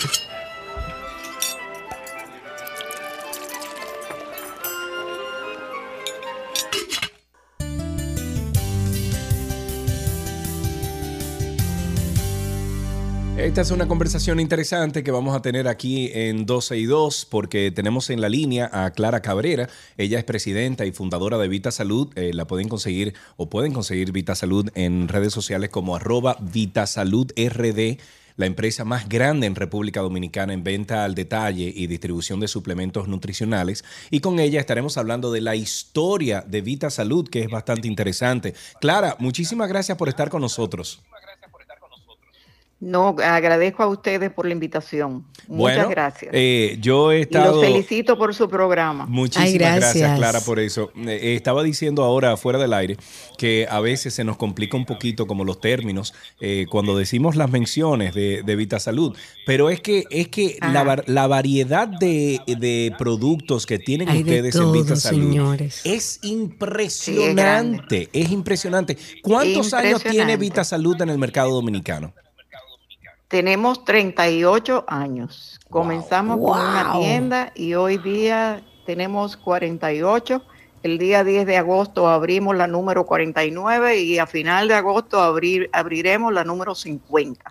Eh, Así que vamos a celebrar en grande a final de mes con un 30% en todos los productos de la tienda, Wow. porque la verdad es que es una celebración doble. Para aquellas personas que a lo mejor van a emprender en un nuevo negocio eh, y bueno, necesitan buenos ejemplos, Clara. Eh, ¿Por qué abrieron ustedes Vita Salud? ¿Cuál fue ese proceso que ustedes eh, sobrellevaron eh, cuando dijeron, ok, vamos a abrir esta tienda? ¿Cómo empezó todo? Bueno, mira cómo empezó todo. Yo estaba haciendo en la Ucamaima un curso de historia del arte con un grupo de amigas. Y entonces ese grupo de amigas dijimos que íbamos a formar un grupo. Nos reunimos en esa época con Agripino, que en paz descanse, Ajá. y Agripino nos sugirió, formen un grupo para hacer obras sociales y nosotros les ayudamos. Una cosa, Y Clara, ese todo- grupo era en persona porque ahora los grupos son en WhatsApp. No, hombre, en persona, 38 años atrás. No, era, era un grupo presencial. Ok, entonces se y reunieron. entonces comenzamos a hacer obras de, de educación nutricional en las escuelas públicas. Yo escribí en esa época un folleto. Eh, después, más tarde, yo me hice nutricionista, hice una licenciatura en nutrición y yo me enamoré de la nutrición. Y mi hermana, una de mis hermanas, me dice, vamos a poner un negocio, vamos a vender suplementos. En esa época no se, no se conocían mucho los suplementos. Sí. Abrimos nuestra primera tienda en la Núñez de Cáceres, que todavía está, y cuando la gente entraba decía, deme dos aspirinas. No, Porque una entendían, no entendían lo que era la no, tienda. ¿no? tú sabes lo que pasa y te voy a interrumpir ahí un poquito, Clara. Estamos hablando porque Ajá. hoy en día hay, hay mucho más conocimiento, aunque todavía nos falta, hay mucho más conocimiento alrededor de los suplementos y los beneficios. Hoy en día se habla mucho más, pero Ah. estamos hablando dentro de un contexto hace 38 años que el tema de los suplementos y la alimentación funcional y ese tipo de cosas, no, eso no se hablaba, la gente no conocía de eso. No, eso no se conocía, eso no se Claro. conocía. Y entonces cuando tú le decías, tiene que ir a una farmacia comprar, para comprar aspirina, nosotros vendemos suplementos. ¿Y qué es esto? Exacto. ¿Y qué es eso? O sea, Exacto. se quedaban. Pero me imagino que poco a poco ustedes fueron educando a esas personas que eh, buscaban, Sí. por ejemplo, suplementar su, su cuerpo de alguna vitamina, alguna cosa. Y bueno, y son ustedes hoy lo que son por la cantidad de información que ustedes han ofrecido a sus clientes durante todos estos años. Claro, tú sabes cuál fue la primera promoción que nosotros hicimos. Nosotros mandábamos un muchacho a, la, a cada día a una puerta de una escuela, de un colegio diferente, a dar folletos Oye, eso. para, para que la gente supiera lo que el- los beneficios que daba tomar un suplemento. Sí, sí. Y esa fue y funcionaba. La gente venía con su folletico. ¿Cuál es, eh, Clara, el suplemento o el producto que más se vende en Vita Salud? Bueno, hay muchos que se venden mucho. Pero debe de haber de- el sistema, me imagino que todo está contabilizado. El sistema te tiene que decir, esto es lo que más se vende. ¿Cuáles son esos tres o cuatro productos que más se venden? Magnesio, colágeno, vitamina D y vitamina C. Ok. Ok, ok. Nos pregunta a propósito eh, Josefina eh, Antonia que si tienen melatonina ya, asumo que sí. Sí, claro que sí. Y ahora mismo se está vendiendo mucho también, ha, ha- ha subido el, el- el ranking porque eh, hay mucha gente, después de la pandemia, hay mucha Sí, gente que, que se ha quedado inquieta, que tiene problemas, que tiene que está reorientando su vida. Sí. Y entonces hay, mucha- hay mucho insomnio, hay mucho nerviosismo. Sí. Y la gente está tomando mucho, la, tanto la melatonina como el passion flower, como la avena sativa, todas esas cosas naturales que tranquilizan los nervios. Ok, eh, eso es importante saberlo. Eh, el eslogan de ustedes es eh, mejorando su calidad de vida. ¿Cómo los suplementos en general, los suplementos nutricionales, mejoran la calidad de vida de las personas? Bueno, fíjate, eh, la mayoría de las personas, y te digo con seguridad, la mayoría de las personas no comen adecuadamente. Se supone que tú tienes que, eh, que comer una variedad de alimentos diariamente que te, co- que, se- que te hagan una dieta completa, balanceada, que te dé todos los nutrientes que tu cuerpo necesita. Para eso se necesitan los vegetales y las frutas porque son la fuente de, de alimentos protectores. Son vitaminas, minerales y antioxidantes. Están los productos que te dan proteína, que son las carnes, el pescado, eh, la combinación de cereal con legumbres. Sí. Las legumbres son las habichuelas. eh, y así, o sea, y, la, y poca gente lleva ese régimen así de tomar todos los días todos los alimentos, de incluir en la dieta todos los días esos alimentos que nos hacen falta. Una Entonces, cosa- el suplemento te va a cubrir todas esas de- deficiencias. Claro. ¿Y Vitasalud vende sus suplementos en otras tiendas que no sean Vitasalud o ustedes solamente venden a través de sus tiendas? No, nosotros tenemos, aparte de, la- de las 48 tiendas, tenemos un canal de distribución. Vendemos en farmacias, en gimnasios, en otras tiendas de salud. También es una, es una red de distribución. También vendemos al por mayor. Ok, ¿qué otras cosas pueden encontrar, se pueden encontrar en Vita Salud que no sean solamente suplementos y, y cosas por el estilo? ¿Hay otra variedad de cosas que podemos conseguir allá? Sí, equipos de gimnasia, porque nosotros Ah, vendemos salud, todo el espectro de salud. Ok, ¿y Todo qué, equipos son esos, más saludable. Más o menos para uno tener bueno, una idea. eh, máquinas de caminar, equipos caseros para caminar, bicicletas, vibradoras. Eh, eh, vibradoras se llaman una plataforma. que Sí, la plataforma que uno se sube y eso eh, vibra, vibra. todo el y cuerpo. eso Exacto. vibra, exacto. Estimula la circulación y todo eso. Vendemos las colchonetas para, para practicar el ejercicio, vendemos las guantillas. Hay, mucha, hay muchas otras cosas que vendemos que complementan el espectro de lo que es una buena salud. Qué bueno, qué bueno saberlo. Yo creo que, bueno, 48 tiendas y, y ver cómo ustedes han educado aquí en, en, eh, en YouTube, han dicho Vita Salud, adelantado a su época, 38 años de evangelización. Eso es bueno saberlo porque eh, eh, la evangelización es cuando uno va puerta a puerta eh, enseñándole a la gente, bueno, en este caso, eh, una religión o, o hablando de una religión. Sin embargo, ustedes Sí, lo que hicieron desde el inicio fue hablar de salud, de, de Claro. salud. eh, Hablar de salud. Exacto, o sea que ustedes sí han evangeli- evangelizado el, el- el- el dominicano en, en- en cómo mejorar su, su bienestar. Clara, muchísimas gracias por esta conversación y muchas felicidades. Muchas gracias. Hasta Adiós. luego. Que pasen buen día. Gracias. Igual. estuvimos en la línea con Clara Cabrera. Ella es la presidenta y fundadora de Vita Salud. Para más información, entren a sus redes, arroba Vita Salud RD.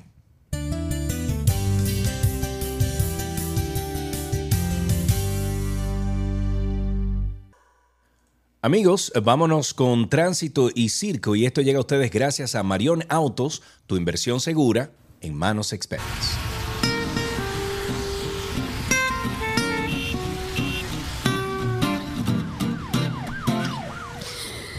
Estamos ya en Tránsito y Circo, como de costumbre. Pueden llamarnos al 829-236-9856. Agéndelo por ahí en su teléfono. 829-236-9856. Y a través de Twitter Spaces también por ahí pueden entrar a través de Twitter, buscarnos como 12 y 2. Ahí cuando entren a nuestro perfil van a ver unos circulitos. Clique encima y así ya nos escucha y puede participar con nosotros al aire.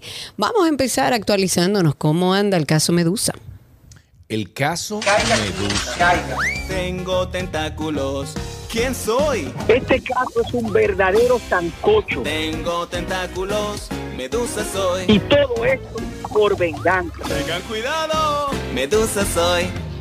Caiga caiga. Ok, vamos a ponernos el día con relación al bumper, al bumper Medusa, a decir, a Operación Medusa, que tan- eh, Alan estaba cantando, que ya se lo sabe de memoria y le gusta. El titular de la PEPCA, Wilson Camacho, ha negado que el ex procurador general de la República, Jean Alain Rodríguez, esté colaborando con ese órgano persecutor. ¿Por qué hace esta aclaración? Porque circuló, sobre todo por medios digitales y redes sociales, la información de que aparentemente el ex procurador de la República estaba como como que había decidido negociar su pena para reducir eh, dicha pena.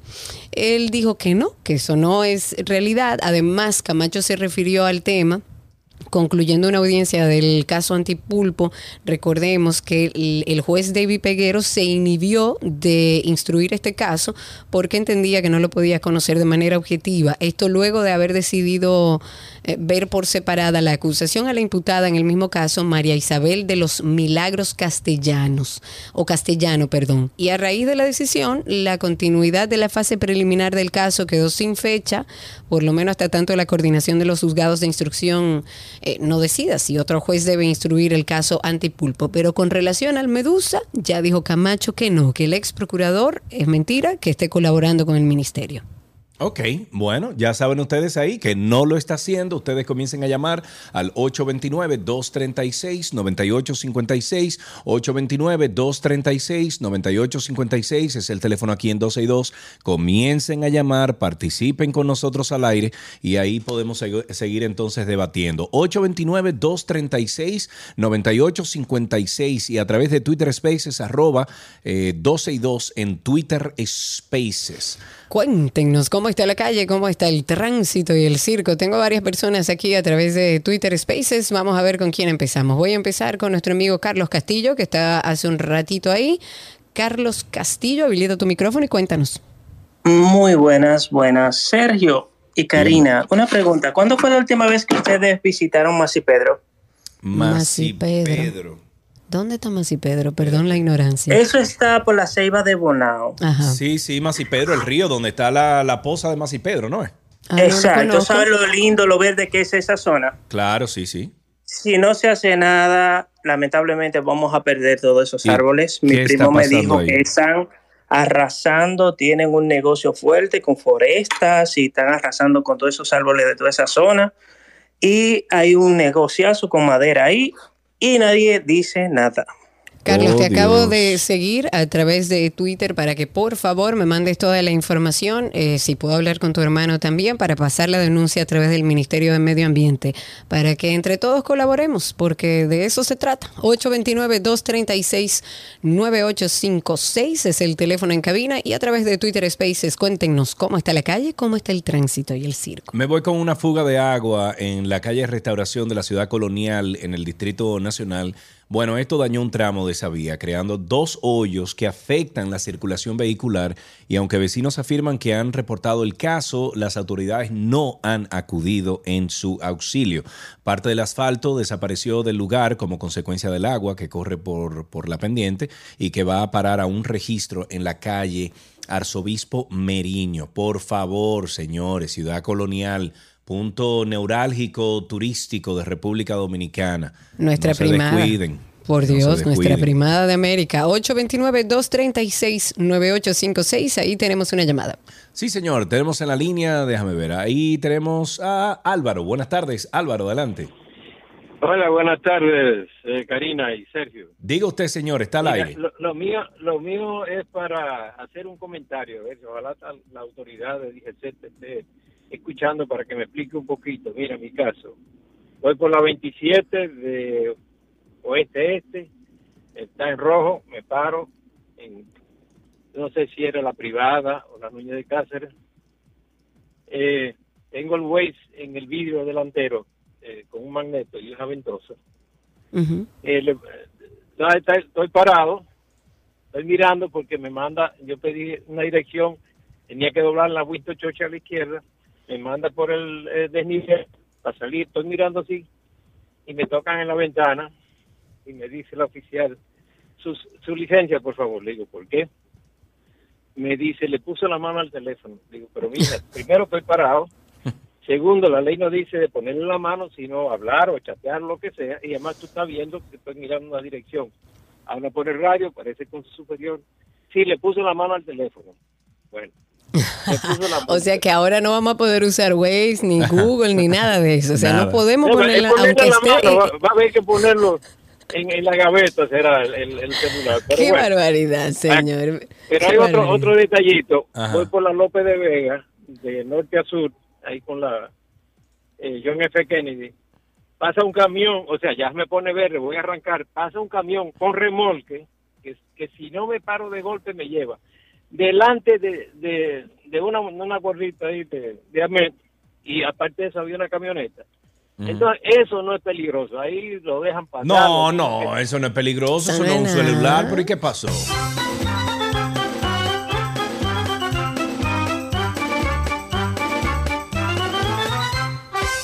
Oh, papá Dios. Dice Carlotti que el Intrant fue el mayor recaudador en estos primeros seis meses. Eh, sí, pero uno tiene, porque óyeme, a mí no me pueden poner una multa porque yo tengo mi teléfono en un que case, no. en un lugar. o Pero sea, dile porque que no a un, a un tigre de eso, un oficial de eso, Karina. Tú le dices tristemente que no. cuesta, tristemente que no. cuesta. F de Trainer está con nosotros a través de Spaces. Adelante, amigo, cuéntanos. Habilita tu micrófono, que usted ya es viejo en esto. Adelante. Perfecto, sí, claro. Personalmente, muy buenas tardes, Karina. Buenas tardes, Sergio. Un placer volver a estar con ustedes de, realmente en estas ondas gercianas y en la web de IP. Bien, eh, rápidamente una- un servicio a la comunidad. eh, recordando a la comunidad de República Dominicana que ahora mismo se está buscando eh, voluntarios para el censo nacional que va a ser en noviembre en la página web de la ONEP, que está en línea, se está buscando gente que, que ayude a levantar la información estadística. Es un servicio a la comunidad. Ay, mira. Muchas gracias. Gracias a ti y es validísimo. Realmente andan buscando voluntarios, aquellas personas eh, que quieran trabajar en este proceso. Entren a la página 829-236-9856 es el teléfono de nuestra cabina y por supuesto a través de Twitter Spaces nos encuentran como 12 y 2. Las expectativas que se crearon eh, municipios de la circunscripción 3 del municipio Santo Domingo Este con la recogida de la basura por parte de la empresa Cenax, Cenakis, Senakis comienzan a desvanecerse en algunas zonas por el cúmulo de residuos en sus calles. Es que, como dice el refrán, Ecovita Nueva barre bien, dice por ahí, porque durante el primer mes de servicio de la nueva compañía recolectora, el servicio era óptimo, dicen los usuarios. Pero en algunos lugares la basura ha vuelto a ocupar espacios. En parte de Invivienda el servicio es óptimo porque los camiones pasan todos los días. Sin embargo, en otras calles no recogen los residuos con la misma frecuencia, aunque la gente afirma que es mejor que antes del contrato con la empresa Senakis. Pero parece que, como, como todo aquí, cuando empieza todo aquí no importa, o sea, todo bien, todo chévere. Y de repente... Y todo se luego cae. buenos proyectos y buenas iniciativas por falta de seguimiento y de supervisión, pues le- bueno, se, se ve coartado algo que, que Se han hecho deteriora bien. todo, Claro, se deteriora todo. Daniel, adelante, habilita tu micrófono, te escuchamos a través de Twitter Spaces. Cuéntanos. Hey, buenas tardes. ¿Qué es lo que hay? Bienvenido, todo en orden. Gracias, gracias. Eh, algo rápido. No me vayan a cortar, por Ay, Dios favor. mío, que pero tengo qué mala fama tengo yo. tengo un par de días. No, no, no. No, no, no es miedo. El problema es que tengo un par de días cómodos sin llamar. Le he dado chance a otros porque tengo un desahogo. Oye, oye, esto es grande. Dele me va a para dar una vaina, no, no, Karina, no, va espérate. Espérate, respira, tranquilo, tranquilo, mira. Inhala y exhala y empieza tu historia, amigo. Ok, comienzo. Esto no es para alardear y nada por el estilo. Pero de verdad, yo creo que todo dominicano de la diáspora, si está preocupado por Dominicana, si quiere que las cosas funcionen en Dominicana, es porque en realidad le preocupa el país. Porque, por ejemplo, en el caso mío, mis niñas son canadienses, mi esposa es canadiense y yo también soy ciudadano canadiense. En fin, nosotros por lo menos tenemos algunas cosas seguras, ¿no? Todo lo básico lo tenemos seguro. Es, oye, es increíble que estos tigres, estos políticos se estén llevando el país entre las uñas. Tanto que estos PRMistas criticaban al PLD y están haciendo la misma vaina. Da pena, Karina, da pena que un funcionario de cualquier categoría haga más dinero que cualquier miembro del Parlamento canadiense, Karina.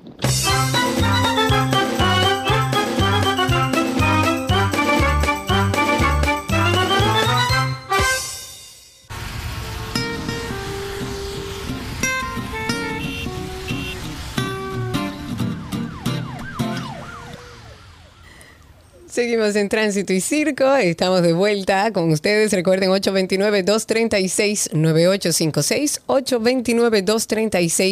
829-236-9856 y a través de Twitter nos buscan como 12 y 2 y pueden sumarse a Twitter Spaces con nosotros. Hablar un, po- un poco del Código Penal. Ah, estuve viendo los voceros del PRM y del PRSC que ellos han coincidido con los pronósticos recientes que hizo el presidente de la Cámara de Diputados, Alfredo eh, Pacheco. Esto en el sentido de que, según Alfredo Pacheco, están dadas las condiciones para aprobar el conflictivo y controversial proyecto de ley de Código Penal. Ellos tienen entendido que en septiembre próximo, leas el mes que viene, eh, eh, puede aprobarse el Código Penal, pero por supuesto sin incluir las tres pena, causales. ¿Pero el que da pena o, o cuál?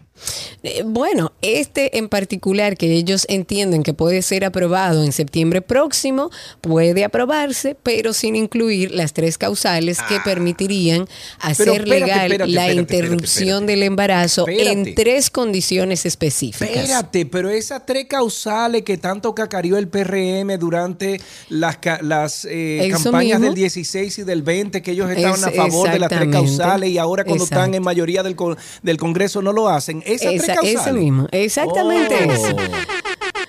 La próxima legislatura ordinaria Ah. eh, comenzará el Señor Carlos, ¿tú 16. confirmaste esa información? Que si yo confirmé esa información. ¿Cuál, ¿Cuál información? Señor Carlos, ¿tú confirmaste esa información?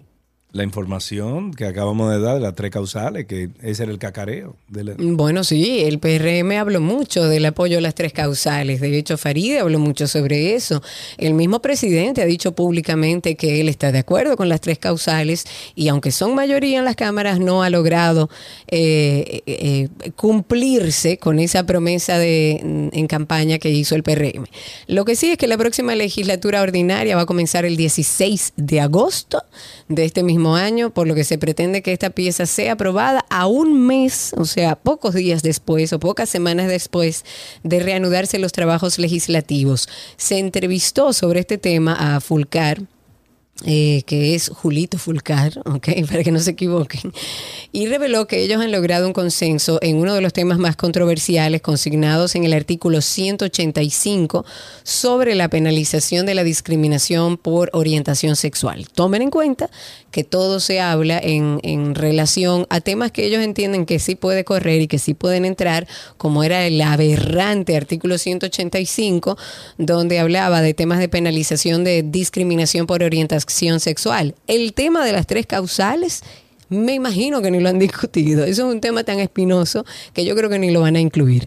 829-236-9856. A los voceros de... No, mentira. Las licitaciones para el desayuno y el almuerzo escolar para los años lectivos del 22-23, 23-24, realizadas por el Instituto Nacional de Bienestar Estudiantil e INAVIE, habrían sido amañadas para beneficiar a un grupo y descalificar pequeñas y medianas empresas que cumplían con lo establecido el pie, eh, al pliego de condiciones.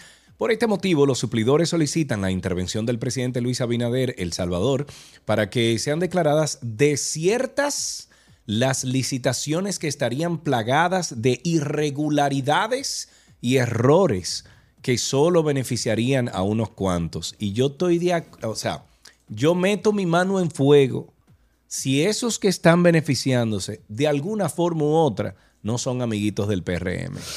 Bueno, nos dice eh, a través de YouTube la misma Dora que embargaron las cuentas del Ministerio de Educación, o por lo menos es una información que anda circulando a través de, del usuario de José Peguero. Sería bueno confirmar el por qué se, si es cierto, por qué se han embargado las cuentas del Ministerio de Educación. Vamos a trabajar en eso, la información más adelante. Tengo a Joaquín a través de Twitter Spaces. Adelante, amigo, cuéntanos, ¿cómo está todo? Buenas tardes, Karina, otra vez. Buenas tardes, Sergio. Bienvenido, Saludos. amigo. Dale, hermano, pero una cosita. ¿Por qué la gente siempre te quieren atacar tanto a ti? con- Porque me quieren y no saben de- expresar su amor ante mí. Ya veo, porque, coño, demasiado. Y, y disculpe la, palabra. Disculpe la palabra. Concha. Mira, él está en el baño y todo. ¿Y tú estás en el baño?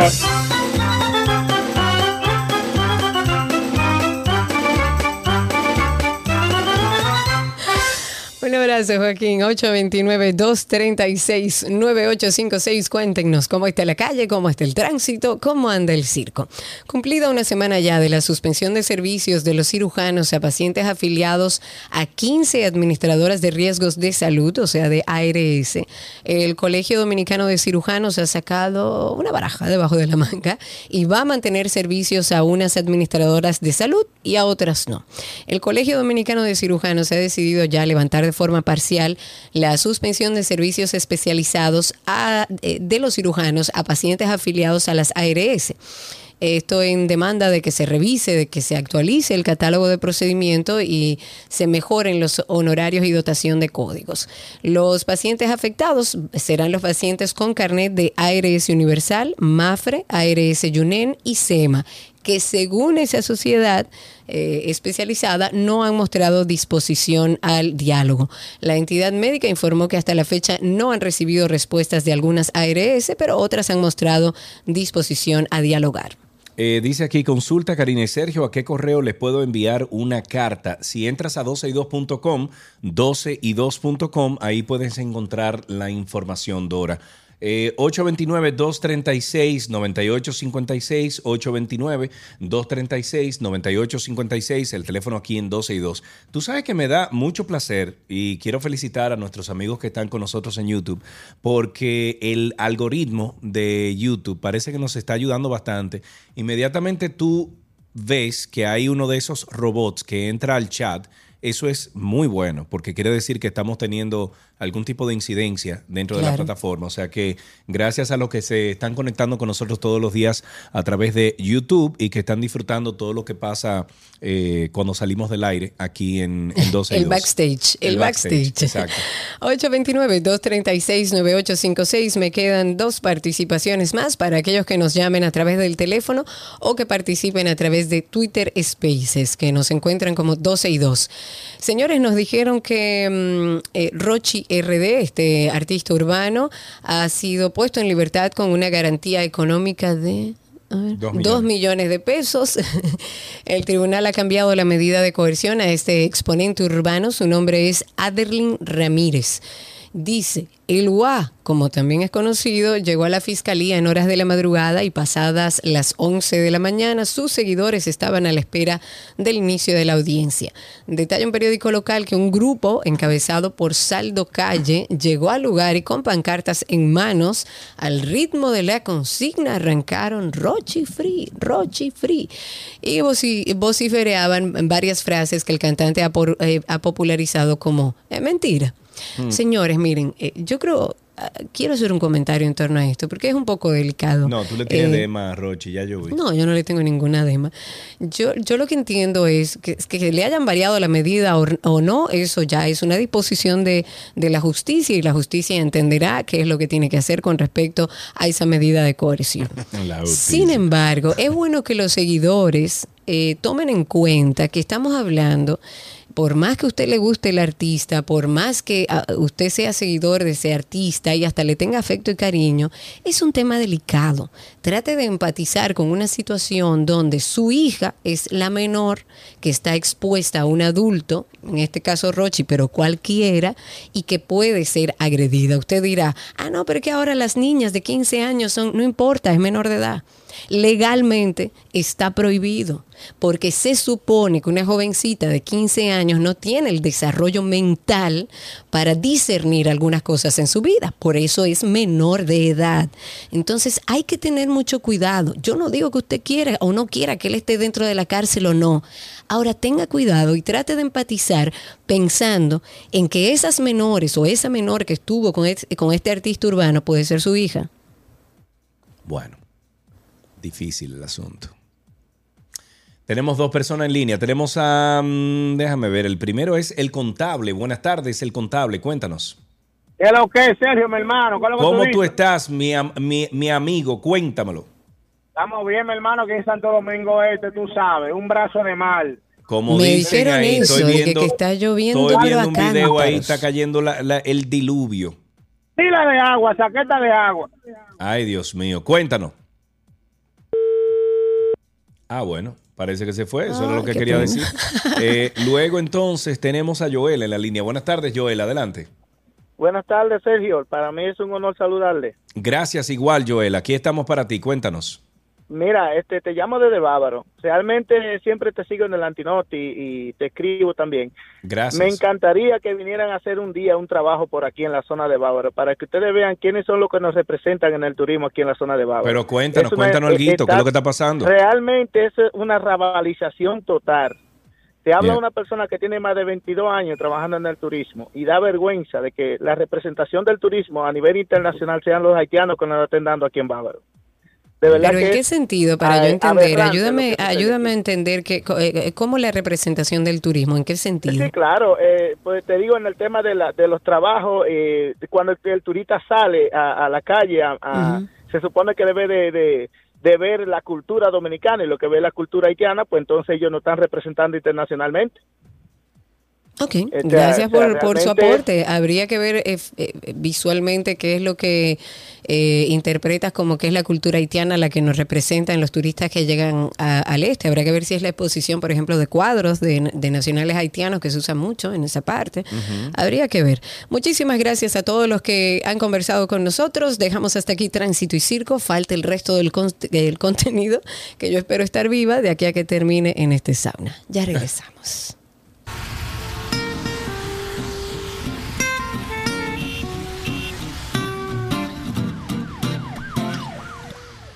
Las noticias deportivas llegan a ustedes gracias a Vita Salud, la tienda de las vitaminas y la nutrición deportiva.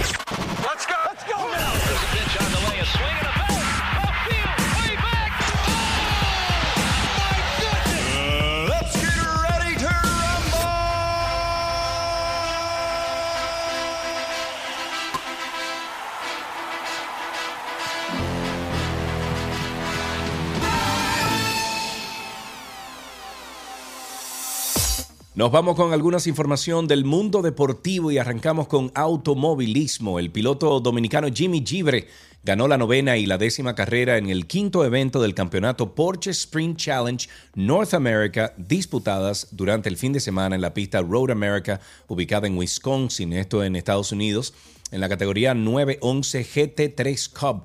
991. Gibre impuso su talento y mantuvo una conducción, impecable en el circuito de 6 kilómetros y 515 metros desde las prácticas libres realizadas el viernes hasta la última carrera del domingo. El piloto del equipo MDK Motorsports suma ahora siete victorias en el campeonato, las que lo posicionan en el primer lugar de la clasificación de pilotos con 459 puntos. Felicidades para él, caramba. Sí, señor.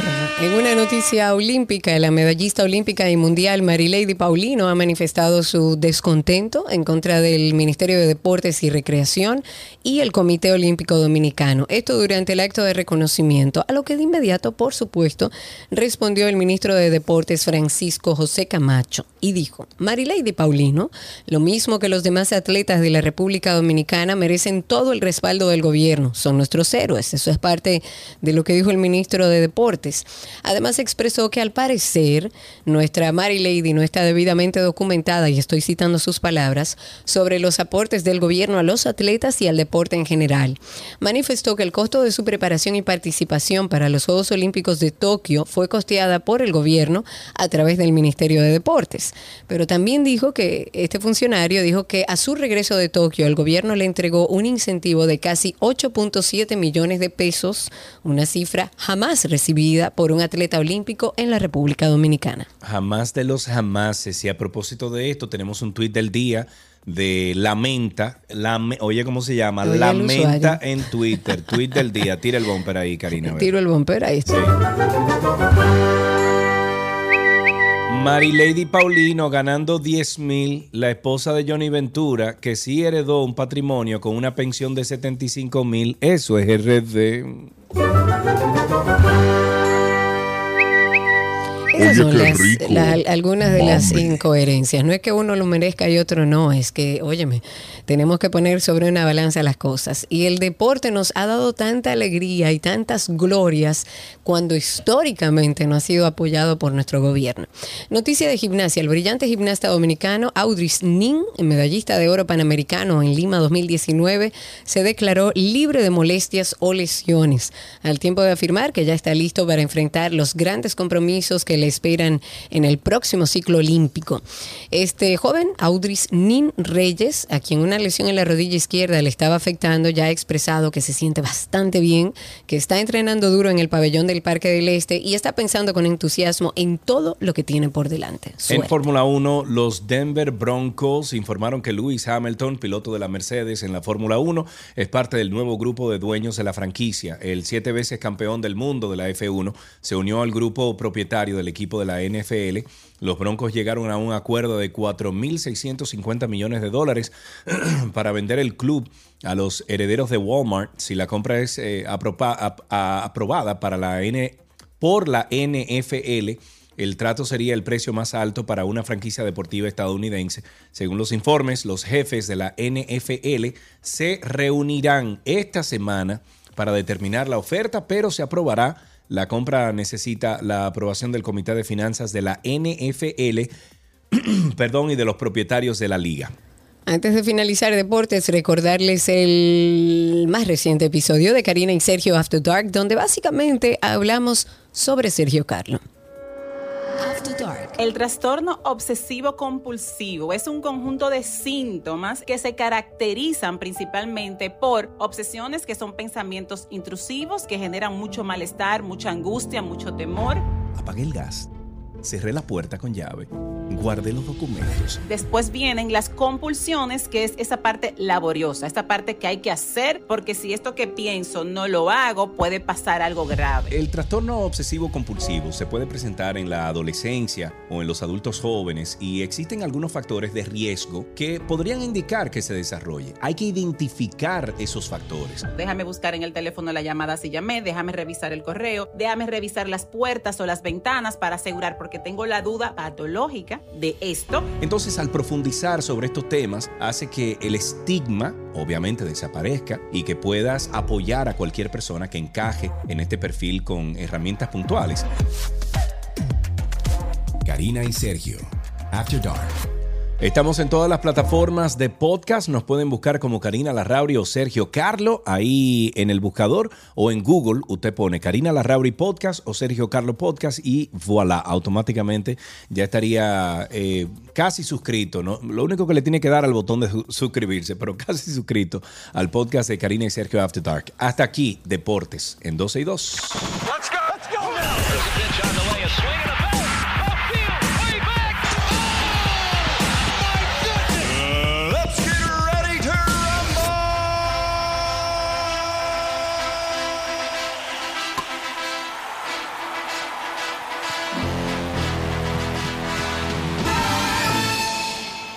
Nuestro segmento de ¿Qué aprendiste hoy? llega a ustedes gracias a Nido Crecimiento, Tu Amor, Su Futuro y gracias a Pala Pizza, expertos por tradición.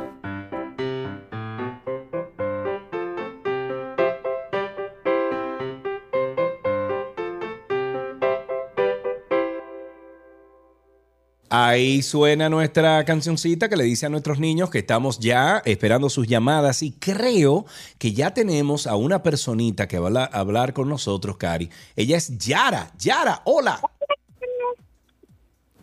Yara. Hola, Yara. Yara, ¿qué edad tú tienes? ¿Cuántos años? Yo tengo ocho Ocho años tienes. ¿Sí? Ah, perfecto. Eh, Yara, y, y estás de vacaciones, ¿no? Sí. Ah, perfecto. ¿Y qué estás haciendo de vacaciones, Yara? El sábado yo fui al juez y hace atrás, bueno, en junio, yo fui a la Costa de Buen Hombre, fui a Montecristo, a Villavasque. Pero Wow, bueno, tú pero eres una promotora chévere. del turismo, del turismo interno. ¿Y qué es lo que más te ha gustado de todo lo que has hecho, Yara? Playa, ¿A qué playa? a fui a Salinas, a Costa de Buen Hombre y al Morro. Ay, ay, ay, ay, ay, ay, ay, pero yo te necesito en mi casa para que tú y yo salgamos a hacer turismo interno, mi amor. Cuéntame, ¿te sabes algún chiste, una adivinanza, algo? Dice, dice, ¿cuál es el número más ignorante? ¿Cuál es el número más ignorante? Yo no tengo idea, Yara, ¿cuál es?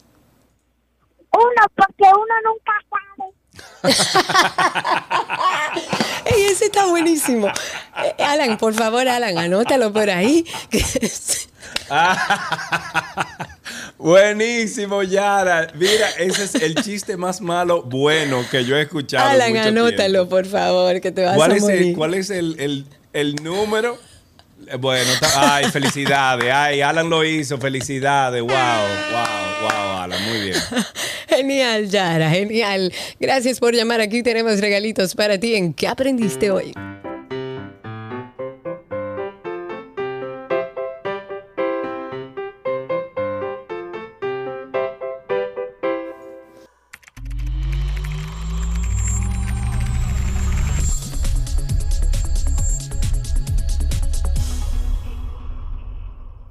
Ya estamos con artículos tecnológicos aquí en 12 y 2 y siempre invitamos los martes a nuestro amigo Orlando Prieto que está con nosotros de parte de Nerdot y viene a hablar de tecnología en general. Amigo Orlando, ¿cómo estás? Aquí vamos. Mira, Bueno, tú si tienes quieren- aire ahí sí. donde tú estás, Orlando. Sí, está mejor Ah, que tuyo. sí, sí. Eh, le voy a pedir a Sergio que por favor suba la foto aquí a los que están en YouTube para que vea la situación en la que yo estoy viviendo un calor. Imagínese usted en un cuarto encerrado, sin ventanas, con este calor. Y miren ahí el abaniquito que es el que me ha hecho.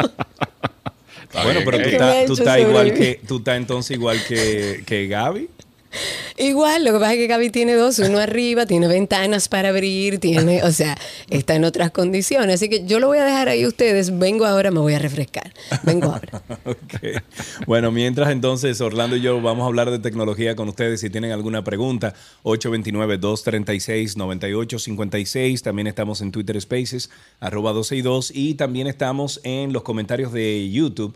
Ahí nos pueden también hacer cualquier pregunta para Orlando. Orlando, comparte tu pantalla y enseña qué es lo que tú vas a enseñar. No, no, no dijimos eso. Bueno, eh, alguno podría abrir ahora. Vamos, Exacto. si quiere, abro en, en uno de los próximos. Pero empezando, menciono, eh, Logitech hizo un anuncio que me pareció interesante. Sí, Eh, hicieron un lanzamiento con unos equipos que van, se están asociando con Tencent. Tencent es una compañía más grande de China a nivel de tecnología, donde ellos van a hacer un dispositivo en conjunto para poder hacer un control que funcione con, eh, digamos, con un servicio de consolas en la nube. Eh, algo muy similar a lo que ha hecho Stadia con el tema de juegos. Entonces, me parece que es eh, eh, una buena pauta el que una compañía así esté poniendo, porque definitivamente mi opinión es que en unos años eh, las consolas poco a poco irán desapareciendo. Las consolas de videojuegos, los PlayStation, los Xbox, porque Y ya uno se conecta por internet. Y, y, eh, ah, ok, tú dices que todo será por internet, conectado Te por vas a conectar a una pantalla. Ahora mismo ya hay muchos dispositivos con los cuales juegas que el procesamiento realmente ya está en la nube. Y la mayoría de juegos total se juegan online, o sea que ya dependes de un internet en una buena parte. Entonces, ahora mismo pareciera el, el Google Stadia. Ayer hubo un rumor bastante grande que aparentemente se confirmó que no era, de que Google Stadia, que es su, su plataforma, que, que iban, iban a cerrar. Pero eh, de- es algo que ha tomado un poco de tiempo, pero ahora mismo ya tú simplemente con una conexión a internet no necesitas el procesamiento, lo que tienes que comprar es el dispositivo, Sí, un, claro. un control posiblemente de 100 dólares y tienes la ventaja de que al ser un control tiene una vida mucho más útil que los procesadores de, de las consolas que poco a poco se van poniendo obsoletos relativamente rápido. Estamos hablando en 4 o 5 años normalmente ya tienes que lanzar una nueva parte y es una inversión más grande. Mira tú que tenemos dos años y medio que salieron los, la nueva línea de Xbox y PlayStation y al día de hoy todavía algunos son difíciles. El PlayStation es difícil de conseguir al día de hoy, Sí. dos años y medio después. Lógicamente la pandemia no ayudó con la disponibilidad, pero bueno. eh, Hey, te fuiste. Orlando, ¿estás ahí? Hola, Orlando. Se fue, parece que se le fue la luz también, Orlando. Bueno, vayan preparando sus eh, preguntas al 829-236-9856. Aprovechamos, nos vamos a comerciales y regresamos entonces con Orlando Prieto.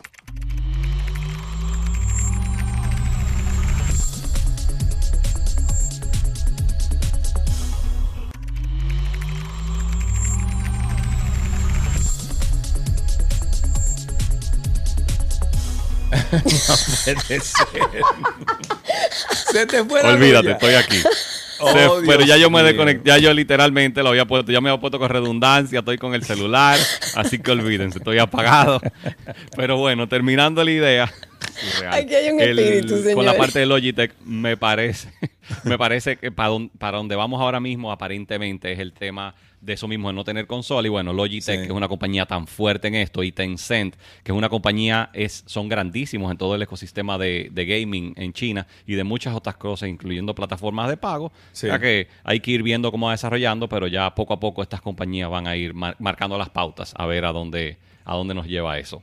Ok, tenemos una llamadita de alguien que tiene una pregunta para ti. Tengo en la línea a Roger. Buenas tardes, Roger, adelante. Buenas tardes, buenas tardes, Sergio Carlos. Dos Adelante, mi querido, se te escucha.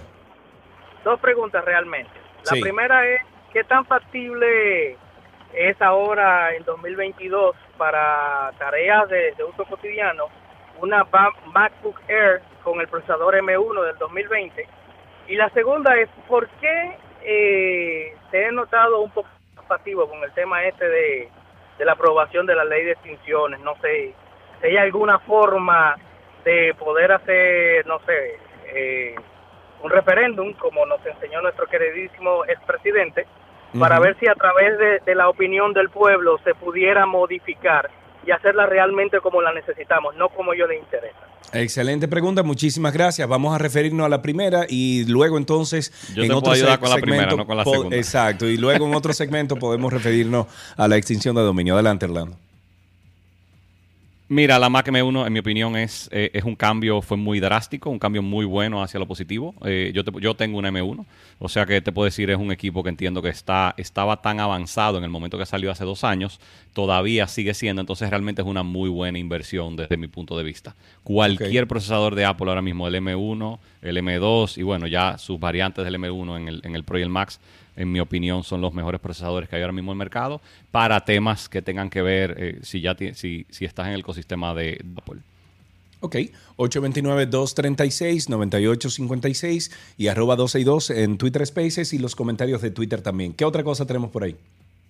Samsung ha anunciado una, una nueva funcionalidad que ha salido en varios de los software que me pareció eh, extremadamente interesante y es que para los celulares, para los dispositivos móviles en particular, han hecho una función de que puedes esconder tus datos personales, principalmente las fotos, cuando lo llevas a un centro de reparación.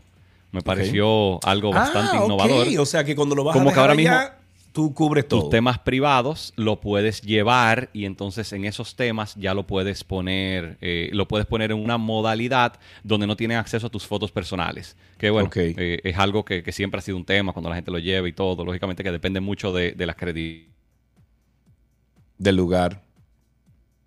Correcto. Y de la Se le- cre- se le que- fue. de la- Credibilidad del de la lugar credibilidad. Credibilidad. Mira, Orlando, vamos a quitar el internet, vamos a quitar el, el- la, la imagen. del móvil del Sí, móvil cambio por- porque entonces está comprometiendo la línea eh, para salir al aire. O sea que quita el video y vamos a quedarnos solamente audio. Y entonces, si ustedes tienen preguntas, 829-236-9856. Y también estamos en Twitter Spaces, arroba 12 y 2 en Twitter Spaces. Continúa, Orlando.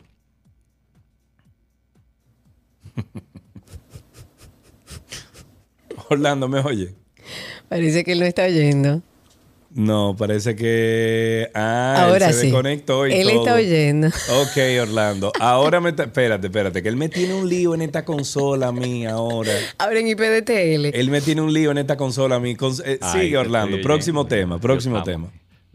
Estamos oyendo aquí. Eh, Insta360, la compañía bien conocida por las cámaras 360 que hace, eh, ha lanzado una, una nueva cámara que, que me pareció que llama la atención, que se llama Link, que es una cámara que tiene, eh, digamos, una pequeña PTZ arriba, tiene un movimiento. Entonces está muy orientada a todo este tema ahora mismo con la virtualidad, que ya vivimos con una cámara enfrente. Y lo interesante de la cámara es que la, la cámara se encarga siempre de tenerte en el centro de la imagen, aunque te muevas. Oh, Ya hay varias soluciones.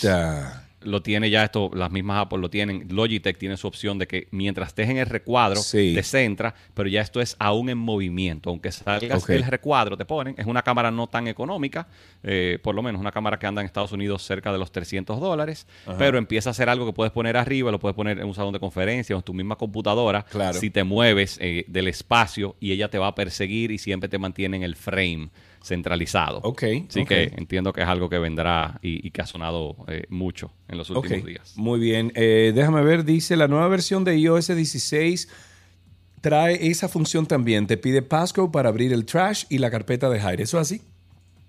Sí, eh, no ha salido todavía, está en beta. se supone Digo, que me tienes imagino que tú lo estás usando, ¿no? Sí, no, yo no, yo no estoy, yo tengo un beta, lo tengo en un, en un iPad y para serte sincero, tengo un tiempo que no uso los beta en el celular principal. Ok. Eh, como yo tengo un celular doble SIM, eh, de los pocos que tiene Apple por, por el caso, porque son de, de procedencia asiática, lamentablemente fallan muchísimo con los beta y, lujo. Los pruebo más en, en iPadOS que ya lamentablemente no es la misma versión. Son muy, muy similares, pero no tienen la misma, entonces no, no me doy el lujo de probarlo. Eh, quisiera tener el tiempo de poderlo probar como antes todo el tiempo, pero bueno. Ok, pero sí, tenemos- se supone que pueda cerrar una parte. Ok, tenemos una llamadita. Tenemos a Raúl en la línea. Buenas tardes, Raúl. Adelante. Saludos compañeros, ¿cómo están? Muy bien, gracias a Dios. Raúl, tu pregunta para Orlando. Adelante.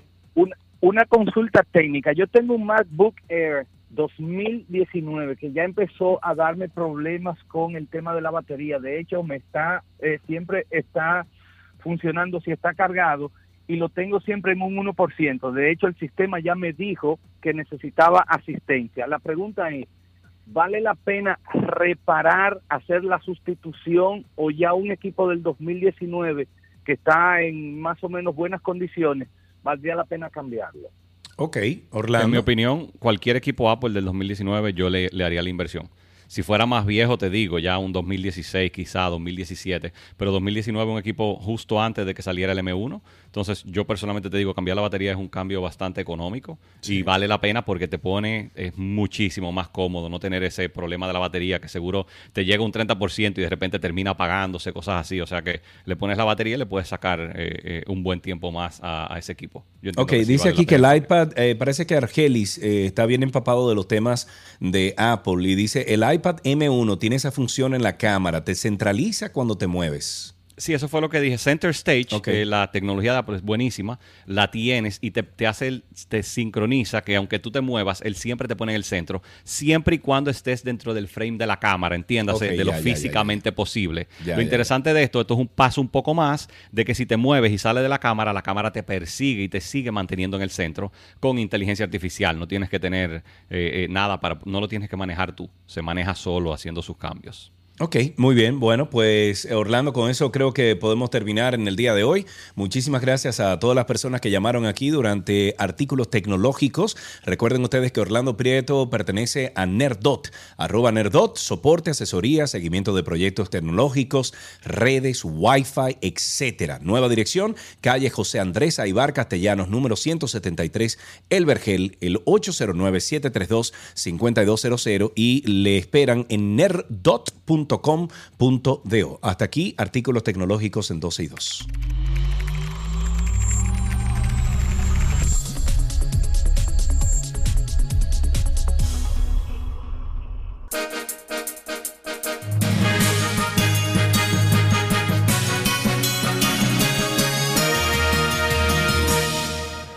Aquí están las noticias. La Secretaría de la Administración Pública del PLD, Selenia Vidal, ha negado que haya habido consenso sobre la propuesta de ley de ministerios del gobierno que fue discutida en el diálogo nacional. Esto como lo afirma el ministro de Administración Pública, Darío Castillo, y que por el contrario lo que hubo fue muchas objeciones a la propuesta.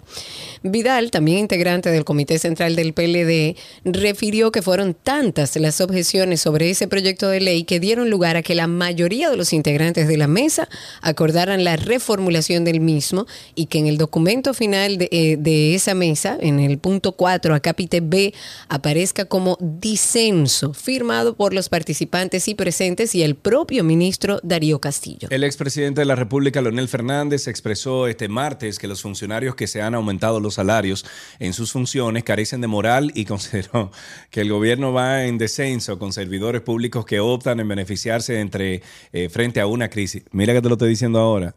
Leonel va a ganar. Si- los funcionarios lo que están es subiéndose los salarios cada tres meses, eso genera indignación. Por tanto, hay un problema moral y de insensibilidad frente a los que padece el pueblo dominicano. Señora, estoy de expresó acuerdo con. Leonel. ¿Eh? Que ¿Cómo? estoy de acuerdo con Leonel. Sí, sin mirar sí. para atrás, sin pensar en nada para atrás. Va- en lo por que él. dice. Va- vota por él, vota por él.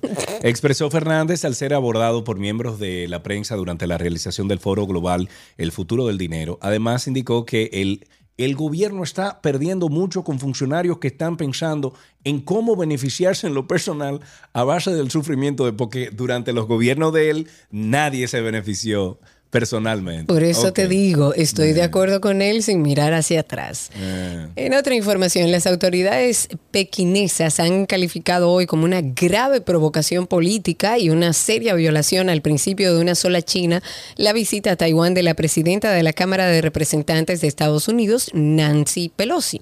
Dice, y cito, esto es una seria violación al principio de una sola China y las estipulaciones de los tres comunicados conjuntos entre China y Estados Unidos. Ha impactado severamente la base política de las relaciones eh, chino-estadounidenses, infringiendo gravemente la soberanía y la in- integridad territorial de China. El Instituto Nacional de Protección de los Derechos del Consumidor, Proconsumidor, destruyó un total de 300.313 productos dañados, en mal estado, vencidos, oxidados, que fueron incautados en operativos realizados en diferentes provincias del país. Los mismos ponían en riesgo la salud y seguridad de los consumidores. El director de Proconsumidor, el doctor Eddie Alcántara, dijo que estos productos eh, fueron incinerados y triturados por no cumplir con los requisitos correspondientes con lo que establece la ley 35805 de protección al consumidor en República Dominicana. Y finalizamos con la noticia de que Francisco Domínguez Brito, aspirante presidencial por el PLD, ha expresado que no tiene la menor duda que será favorecido en la consulta que se va a celebrar el próximo 16 de octubre, donde recibirá el apoyo incondicional e institucional de los demás aspirantes presidenciales del partido. Y con ese positivismo de Francisco Yo Domínguez eh, no, Brito... hago, no hago como fiesta, no, Karina, yo. Yo no hago esa fiesta. No, no, pero él no está haciendo fiesta, pero él- No, pero es que. hay que él- tener él- seguridad y no, pero proyectos es en que la el vida. caballero, no, no, no. Yo no hago esa fiesta, no. Muy bien, hasta aquí las noticias actualizadas. No, no, no, me fui, me fui.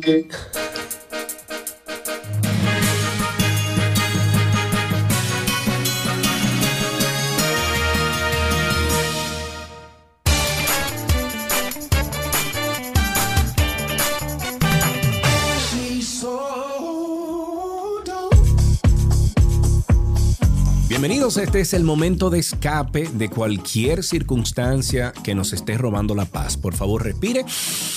Ah, y vamos a escuchar alguna mm, que otra canción positiva. En este caso vamos a escuchar Dope de John Legend junto a J.I.D.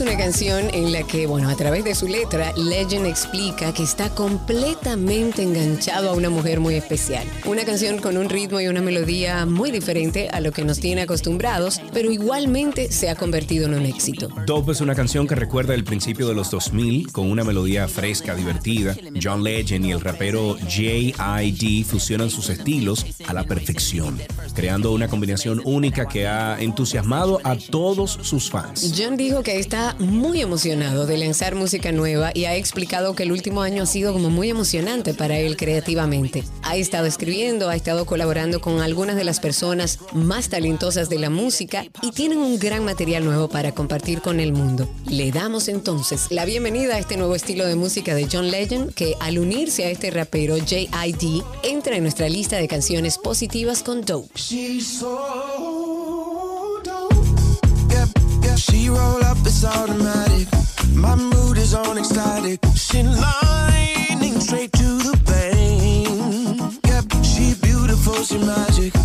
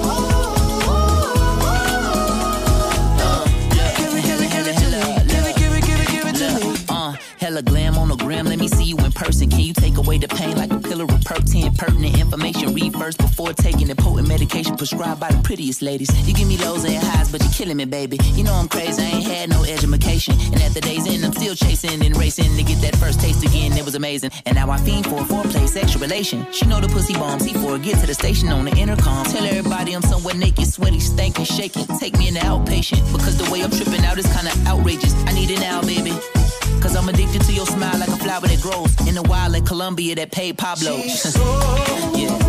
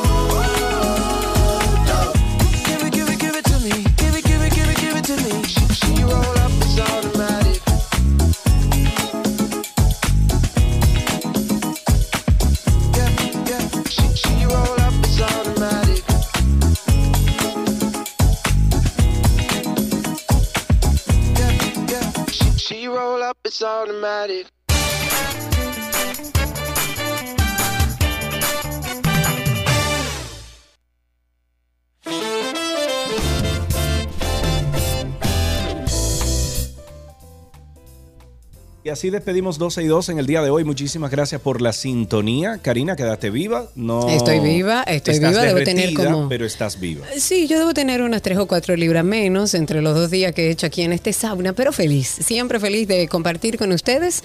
Mañana seguimos aquí en contacto a través de la 91, pero recuerden que si se perdieron una parte, queda grabado en YouTube, queda grabado también en nuestro podcast de 12 y 2, que lo pueden conseguir buscándonos como Karina Larrauri, como Sergio Carlo o como 12 y 2. Estamos en donde quiera que nos busquen, así como dice la 91. Yes. Pasen feliz resto del martes y nos vemos mañana aquí miércoles a las 12 del mediodía. Chao, chao, señores. Bye.